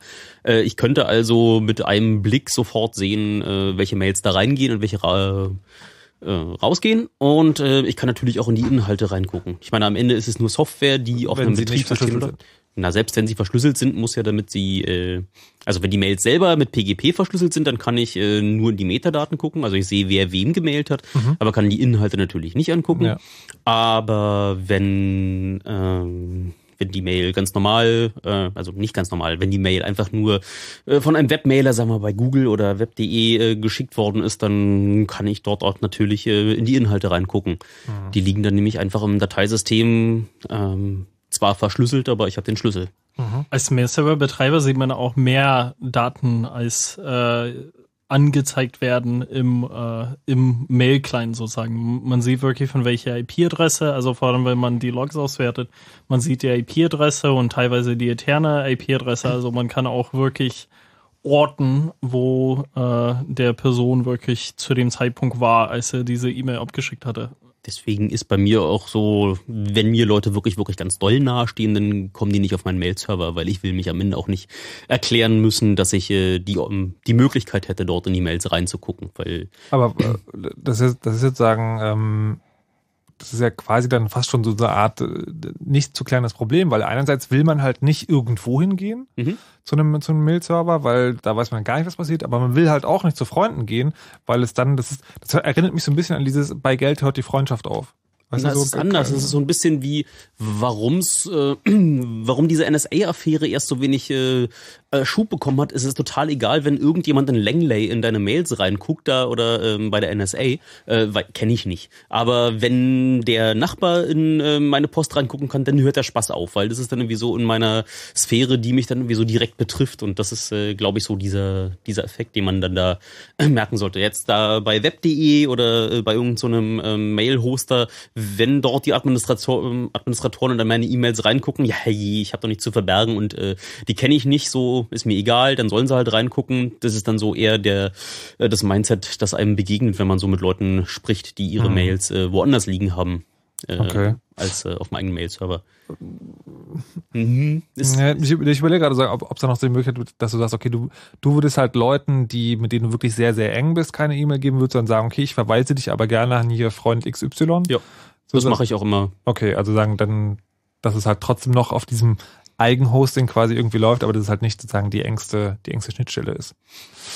I see. Ähm, noch eine andere Frage, weil wir haben ja am Anfang schon drüber geredet, dass man nicht nur zu Hause sich den Rechner hinstellen kann, sondern auch tatsächlich also einfach äh, also Rechenkraft oder richtig Hardware in einem Rechenzentrum mieten kann. Und da ist es ja dann so, also es ist ja, ne, wir haben auch drüber gesprochen, wenn man zu Hause macht, hat man dieses beruhigende Gefühl, der Rechner, der ist halt da. So, den kann ich halt anfassen und ich kann insbesondere auch mein Zimmer abschließen und dann kann halt niemand da ran.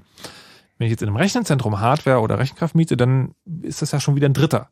Dann ist es zwar nicht Google, aber es ist halt irgendwo, irgendwo eine Firma. Ähm, können, haben die denn dann Zugriff auf meinen Rechner oder kann ich einen Rechner tatsächlich so einrichten, dass, ähm, dass nur die Leute, die ein Login haben, da Dinge tun können? Also du kommst, also es gibt halt verschiedenste Methoden. Also zum Beispiel, wenn du im, im, in einem Rechenzentrum halt einen richtigen Server, jetzt nicht irgendwie eine virtuelle Kiste Mhm. gemietet hast, sondern wirklich einen physikalischen Server, dann kannst du den so rein theoretisch so aufsetzen, dass er zum Beispiel verschlüsselt ist, nur, nur mit deiner Eingabe hochfährt oder so Sachen. Ist aber so ein bisschen grenzwertig, weil tatsächlich könnten die von vornherein mitlauschen und Mhm. wenn du 100% sicher gehen willst, dann kaufst du dir eine eigene Hardware, baust den selbst zusammen, setzt den zu Hause auf und trägst ihn dann selbst ins Rechenzentrum. Mhm.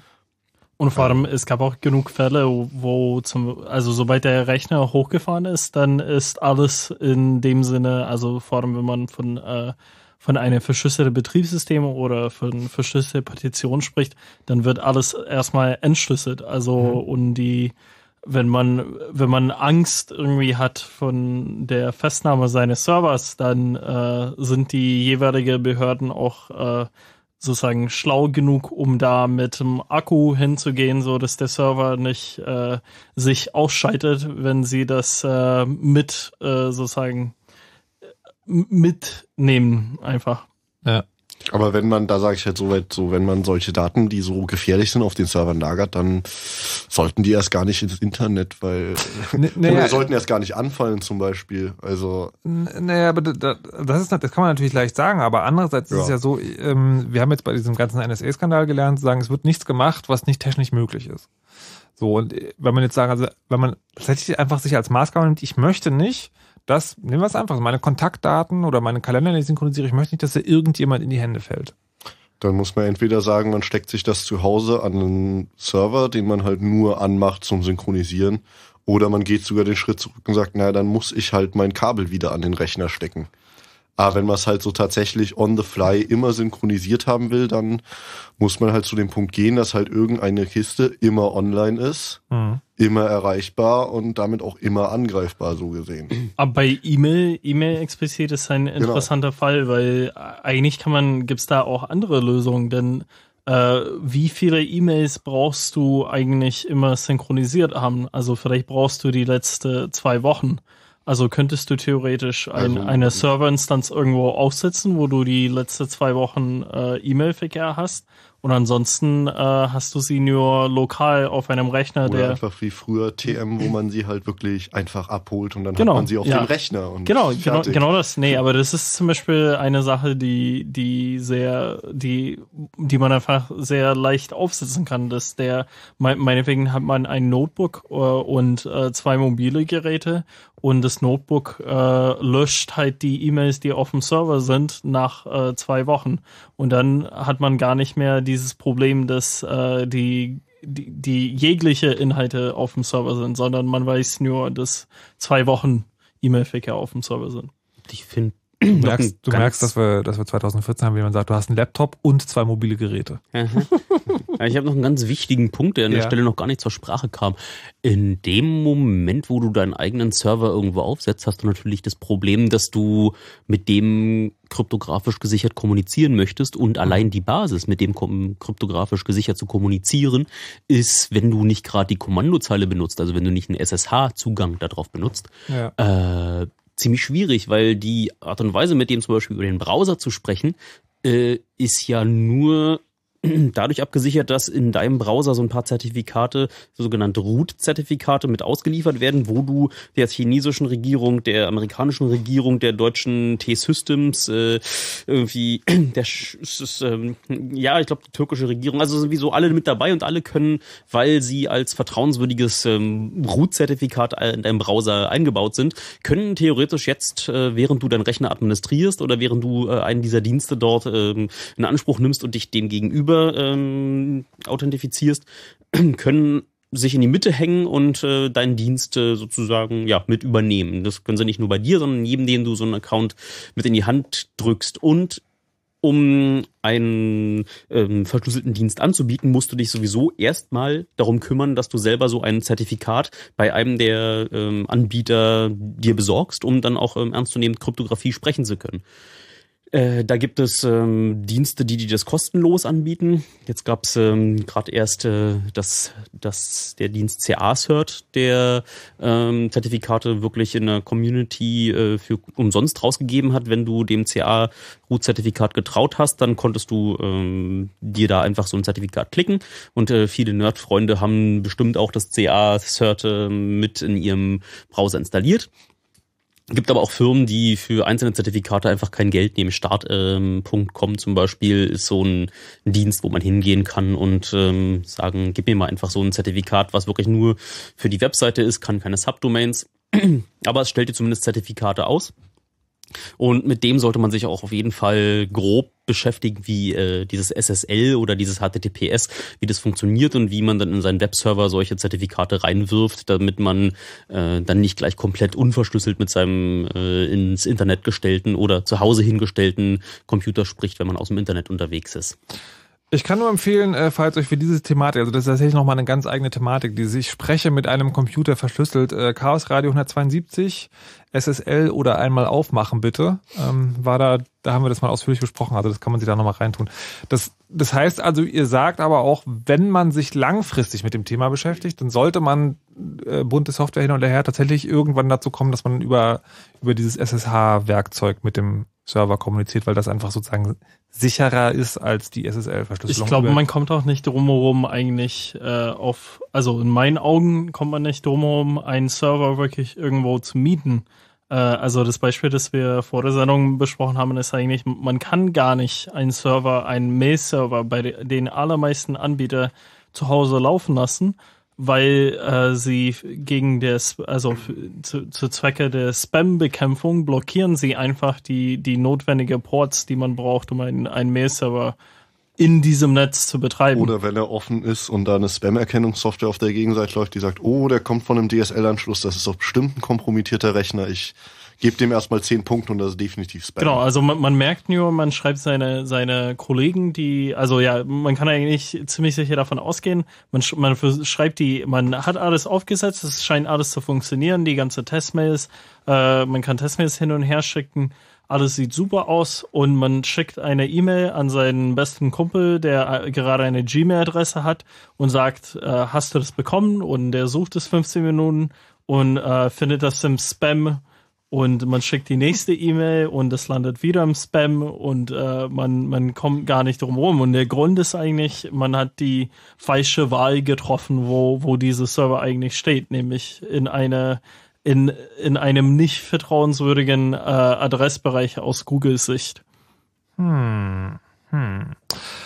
Wo wir, also Mail ist auch nochmal schwierig, verstehe, ähm, wo wir auch nochmal drüber reden müssten, und zwar, weil ihr, wir müssen uns jetzt schon wieder beeilen, wenn der Sendung gleich wieder vorbei ist, aber trotzdem nochmal kurz die Frage, ihr sagt das ja eigentlich in fast jedem Chaosradio, wenn es um Jabba geht. Ne? Jabba ein Chatprotokoll, ähm, wo es viele Clients für gibt, die relativ einfach zu bedienen sind.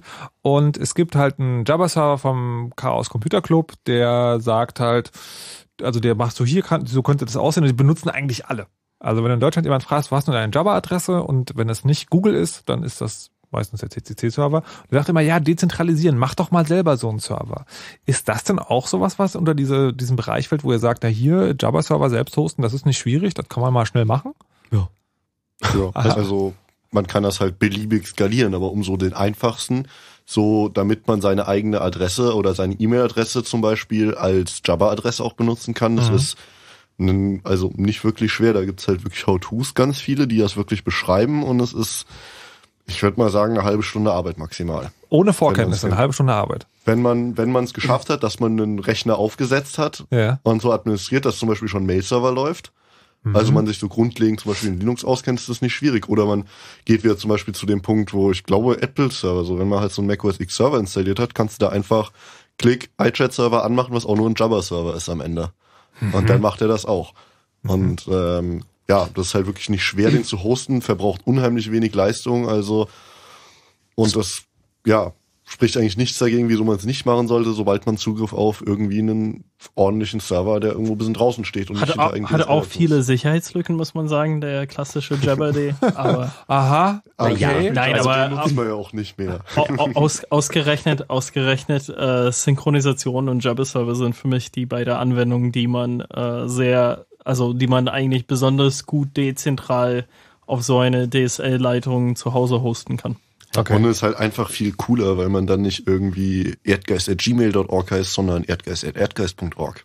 Nein, hast du verraten. Ach so, das war der richtige. oh, jetzt blinken hier schon wieder die, die Freunde-Anfragen auf.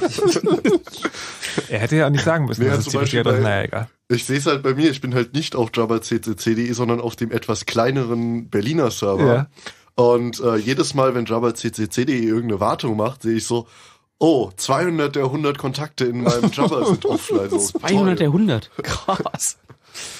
Also es ist halt einfach eine riesige Menge, die halt dann doch wieder, obwohl es ein riesiges dezentrales Protokoll ist, wieder die gleichen drei, vier Services nutzt. Es ist halt hm. so, wieso das, nicht einfach mehr. Das ist doch Quatsch, liebe Leute. Das ist doch Quatsch. Ja. So, macht das besser. Java-Server aussetzen ist ja also die Hausaufgabe. Ähm, was haben wir jetzt noch vergessen? Na, so. Haben wir noch was vergessen? Ich weiß, ich also, frage euch das. Ich meine, Files synken haben wir da irgendwie. Genau, und also, ich würde nochmal auf so, auf so Admin-Ethik zurückkommen, gerade auf diese Freunde-Sache so. Ja, so, bitte? So, so, wenn ich halt für Dinge, für Freunde hoste, dann, dann heißt das so, also so ist halt meine persönliche Ethik, aber so, ich, ich nehme halt zum Beispiel nicht, weil jemand meinen Mail-Server mitnutzt, benutze ich das nie als Druckmittel, auch wenn ich die Person plötzlich abgrundtief hasse. Dann würde ich ihr plötzlich sagen, ja, geh mal bitte, ich will dir nicht mehr helfen, aber mhm. dann sagen so, nee, ich nehme dir jetzt deine Mails weg und du musst jetzt das tun oder du musst wieder nett zu mir sein und mir einen Kuchen bringen, sonst kriegst du deine Mails nicht wieder. Du meinst, du würdest nicht die Piratenpartei machen? So wollte ich das jetzt nicht ausdrücken, aber das ist halt einfach so, man, man, du, du, du stellst halt einen Service bereit und egal was kommt, du, du du nimmst ihn halt nicht als Druckmittel. Das gehört sich halt einfach nicht. Ah, halt muss so. man sich vorher überlegen, ob man und wie lange man da Energie reinstecken möchte. Und wenn ich jetzt, sagen wir mal, irgendwann mal sage, ich, keine Ahnung, ziehe die Karibik äh, aus und dann würde ich auch sagen, so, jetzt habt alle noch ein Jahr Zeit, irgendwo hin umzuziehen. Ich helfe euch vielleicht noch vertrauenswürdige Services zu finden. Aber so von heute auf morgen ausmachen ist einfach ein Unding. Mhm. Und das sollte man sich dann auf jeden Fall äh, Und vor allem, wenn der Erdgeist jetzt sagt, so, öh, ich habe ihm gestern für den Shimati übers Notebook gekippt und deswegen nimmt er mir jetzt meine Mails weg, bis ich ihm ein neues Notebook gekauft habe. Das ist halt so. Ja. ja. Also, Das, ist halt so ein Druckmittel, das ist halt super verlockend manchmal, aber das macht man halt einfach nicht. Das Ja, also tatsächlich, um, um, um das, äh, um den Insider auch noch zu erklären, es war halt neulich, dass die Piratenpartei sich halt stritt. Und dann haben halt die Leute, die für die Piraten die interne Infrastruktur machen, also die die ganzen Pet-Server, glaube ich, betreiben und die Webserver und die Mails und was auch immer, ähm, haben gesagt, wir streiken jetzt, wir machen die Technik aus. Und das ist halt, ähm, das, äh, das ist halt sowas, das macht man eigentlich nicht. Also weil da ging es um einen parteiinternen Streit. Ich habe mich mit einem von den Leuten, die da mit verantwortlich waren, auf Twitter unterhalten und er meinte, er, er weiß halt aber auch nicht mehr weiter. Also wenn man so einen Service für Freunde anbietet, dann sollte man sich darüber im Klaren sein, ob man charakterfest genug ist, auch im schlimmsten Fall zu sagen, A, ich gucke da nicht rein und B, ich verwende das nicht gegen dich. Also wenn man jemand ist, der eh schon Probleme hat, irgendwie Smartphones auf dem Tisch liegen zu lassen von Freunden. Und wenn es dir halt nicht passt, dann sagst du halt, geh bitte oder ich mach's dir oder ich biete dir den Service einfach nicht weiter an. Ja. Punkt. Aber halt irgendwie wegnehmen und sagen so, äh, ich erpresse dich jetzt, damit es halt so ganz, ganz schlecht ist. Kino, nee. Was sind eure nächsten Projekte, was so Eigenhosting angeht? Dimitri. Also eine Sache, die, wo ich gerade so ein bisschen rumspiele, ist äh, einen VPN-Server aufzubauen. Also dass ich eigentlich mich über VPN nach Hause einwählen kann und dann eben ähm, die Maschinen, die dort stehen und die Services, also die Server, die dort stehen, erreichen kann, ohne dass sie dem Internet sichtbar sind. Und dann bin ich diese ganze Problematik mit, äh, ich kann eigentlich OwnCloud nicht ganz vertrauen, bin ich los, weil man kann diesen Server nur erreichen, wenn man diese äh, sehr komplizierte Konfiguration, die wenige Schwachstellen hat. Also Hm. das wird man nicht einfach ohne Also- also, d- man wird einfach dieses, diese Hosts, also diese Server gar nicht erreichen können. Also noch, um das noch kurz zu erklären, wir haben es vorhin schon mal kurz erklärt, VPN, da war, da ging es sozusagen, da ging es um andersrum. Da ging es darum, dass man sagt, naja, man kann das so machen, dass man von außen immer zur selben Adresse geht und dann sozusagen bei sich zu Hause landet. Man kann es auch dazu benutzen, dass man sich von außen, wo man, wo auch immer man im Internet ein, äh, sozusagen sich einloggt, dass man erstmal sich in dieses VPN einloggt und dann ist das quasi so, als wäre man zu Hause im heimischen Netzwerk. So, und das kann man halt auch sozusagen, diesen Service kann man halt auch damit machen. Äh, Kai, was machst du? Äh, ich bin die ganze Zeit überlegen, aber tatsächlich bin ich halt privat so weniger Service maintain und gibt's halt einfach nicht, weil ich halt einfach sage, ich Kai ich hab- bleibt also weiter ich, faul. Ich mach's halt auf Arbeit, Dinge zu administrieren und Netze zu betreiben und privat will ich halt einfach inzwischen so, ich will da mich nicht mehr drum kümmern müssen. So, wenn eine Security-Lücke rauskommt, will ich nicht wissen, Mist, ich sitze jetzt das Wochenende da und muss meinen Mail-Server updaten. So, dann will ich einfach sagen, also Mail-Server und das war's eigentlich, was ich privat betreibe. Ja. Ich würde mir jetzt nicht mehr antun, weil ich einfach das nicht will und halt die Verantwortung gerade keine Lust drauf habe. Okay. Erdgeist? Ich baue gerade zu Hause an meinem kleinen Bastel-Atom-Rechner rum und äh, werde dann einen Plex installieren. Das ist äh, eine clicky-bunti-Oberfläche, die so ein bisschen ist, was man von Apple kennt, wenn man da irgendwie auf diese Menü-Taste drückt, wo man dann da so in so einem Karussell sich den Film oder die Serie oder so Mhm. aussuchen kann, die da auf der Festplatte rumliegt.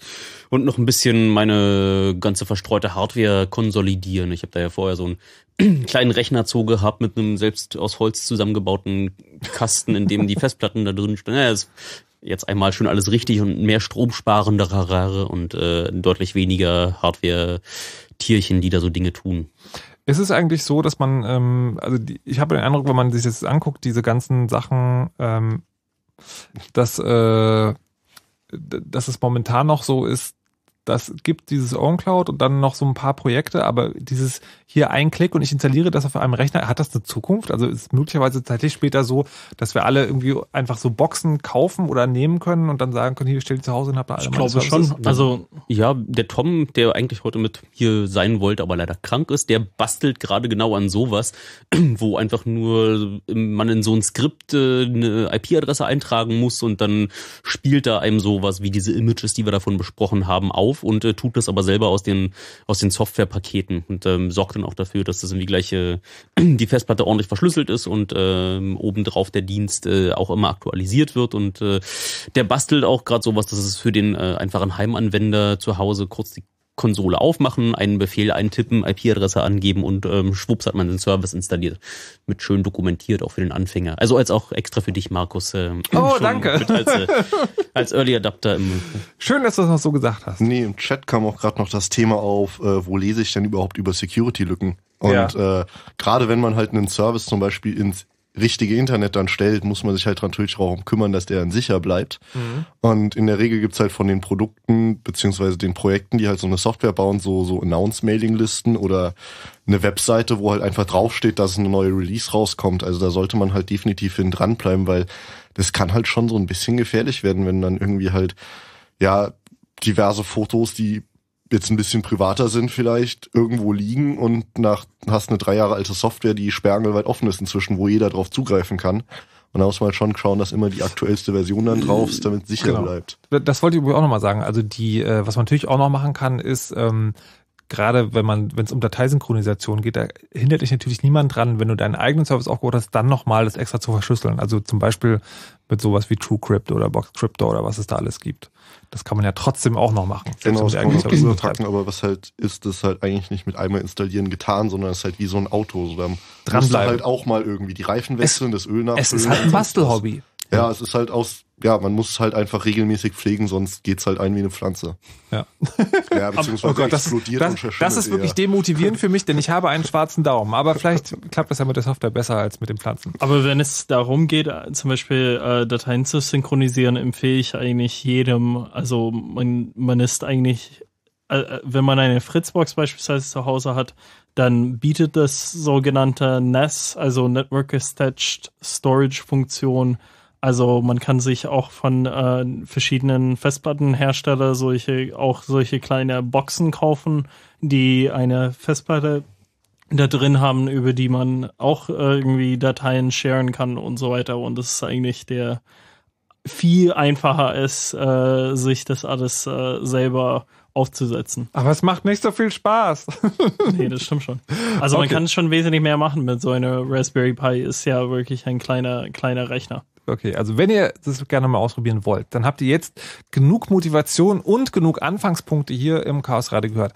Ist, ist mir noch aufgetragen worden, auf eine Veranstaltung hinzuweisen, außer Reichweite.de, ein kleines Barcamp, wo es äh, darum geht, dass am 5. April sich mal Leute zusammensetzen und wirklich rausfinden wollen, was man denn machen könnte gegen diese ganze Überwachung, ohne sich in politischen Flügelkämpfen zu verlieren. Ähm, findet am 5. April statt, außer Reichweite.de war die Adresse.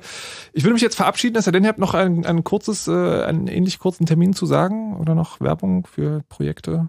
Ansonsten kann man jedem am meisten Donnerstag, äh, wie war das? Was sagt ihr mal Donnerstag abends im Also im jetzt Chaos Radio ist? Also jetzt gerade kann man in den Chaos Computer Club in der Marienstraße 11 gehen und mal gucken, was die Leute dort so treiben. Diese Sendung wird es noch als Podcast geben auf fritz.de und wenig später möglicherweise auch auf chaosradio.ccc.de. Nach uns kommt Hendrik Schröder mit dem Nightflight und wird euch mit Punkmusik bewerfen. Und ähm, ah ja, eine Sache war da noch. Erdgeist, Kai und Dimitri, vielen Dank fürs dabei sein. Und verschlüsselt schön eure Backups. Was Und der Erdgeist sagt. Zentralisieren. Tschüss. Ciao. Tschüss. You know how all those bad boy rappers claim how much weed they drink and how many 40s they smoke and how many women they've kissed with at the same time. But you see, I'm addicted to something else. It's not about fancy cars or bling bling, unless it's a glitter animation. I've seen more websites than any lousy ass browser. I've clicked more than Douglas Engelbart. I'm as bossy as Bowser. Don't even remember all my email addresses. And I've got more screen names than Sleepy's got mattresses. I need the internet like Whitney Houston needs crack. If you feel the same way, let me see a delicious this track.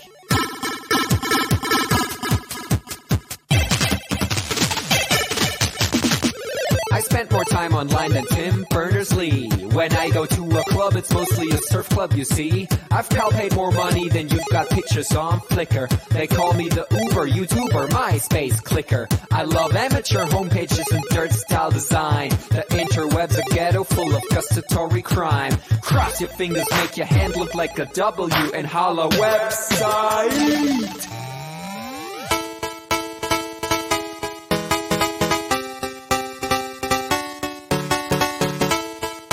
My future girlfriend.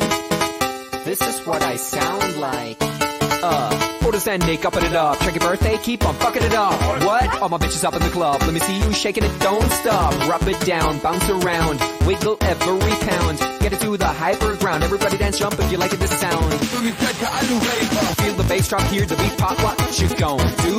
When it's time to take off, climb the rooftop, jump out of your shoe. It goes oohs, oohs, heavy face balloons, unfadable pokey tunes, dance moves from shitty cartoons, really hot wounds, hungover afternoons. The club's full with the whole sweaty nation. That seems out of the wrong medication. Rave invasion, it's a B-Thing. Moin, kein Punkt, Peng. 1, 2, Polizei, 3, 4, Polizei, 5, 6, 8, 6, 7, 8, bitte da. It's an index finger party.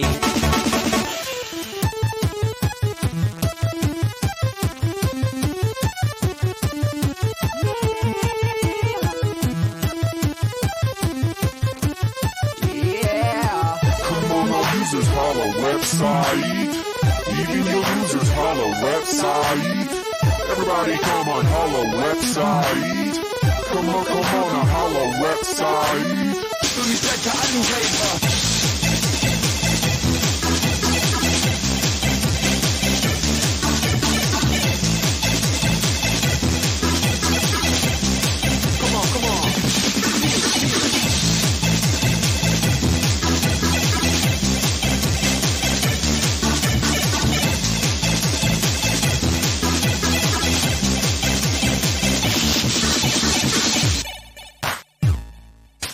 Forget I'm in your extended network. Biatch. Expo 2000. Blah.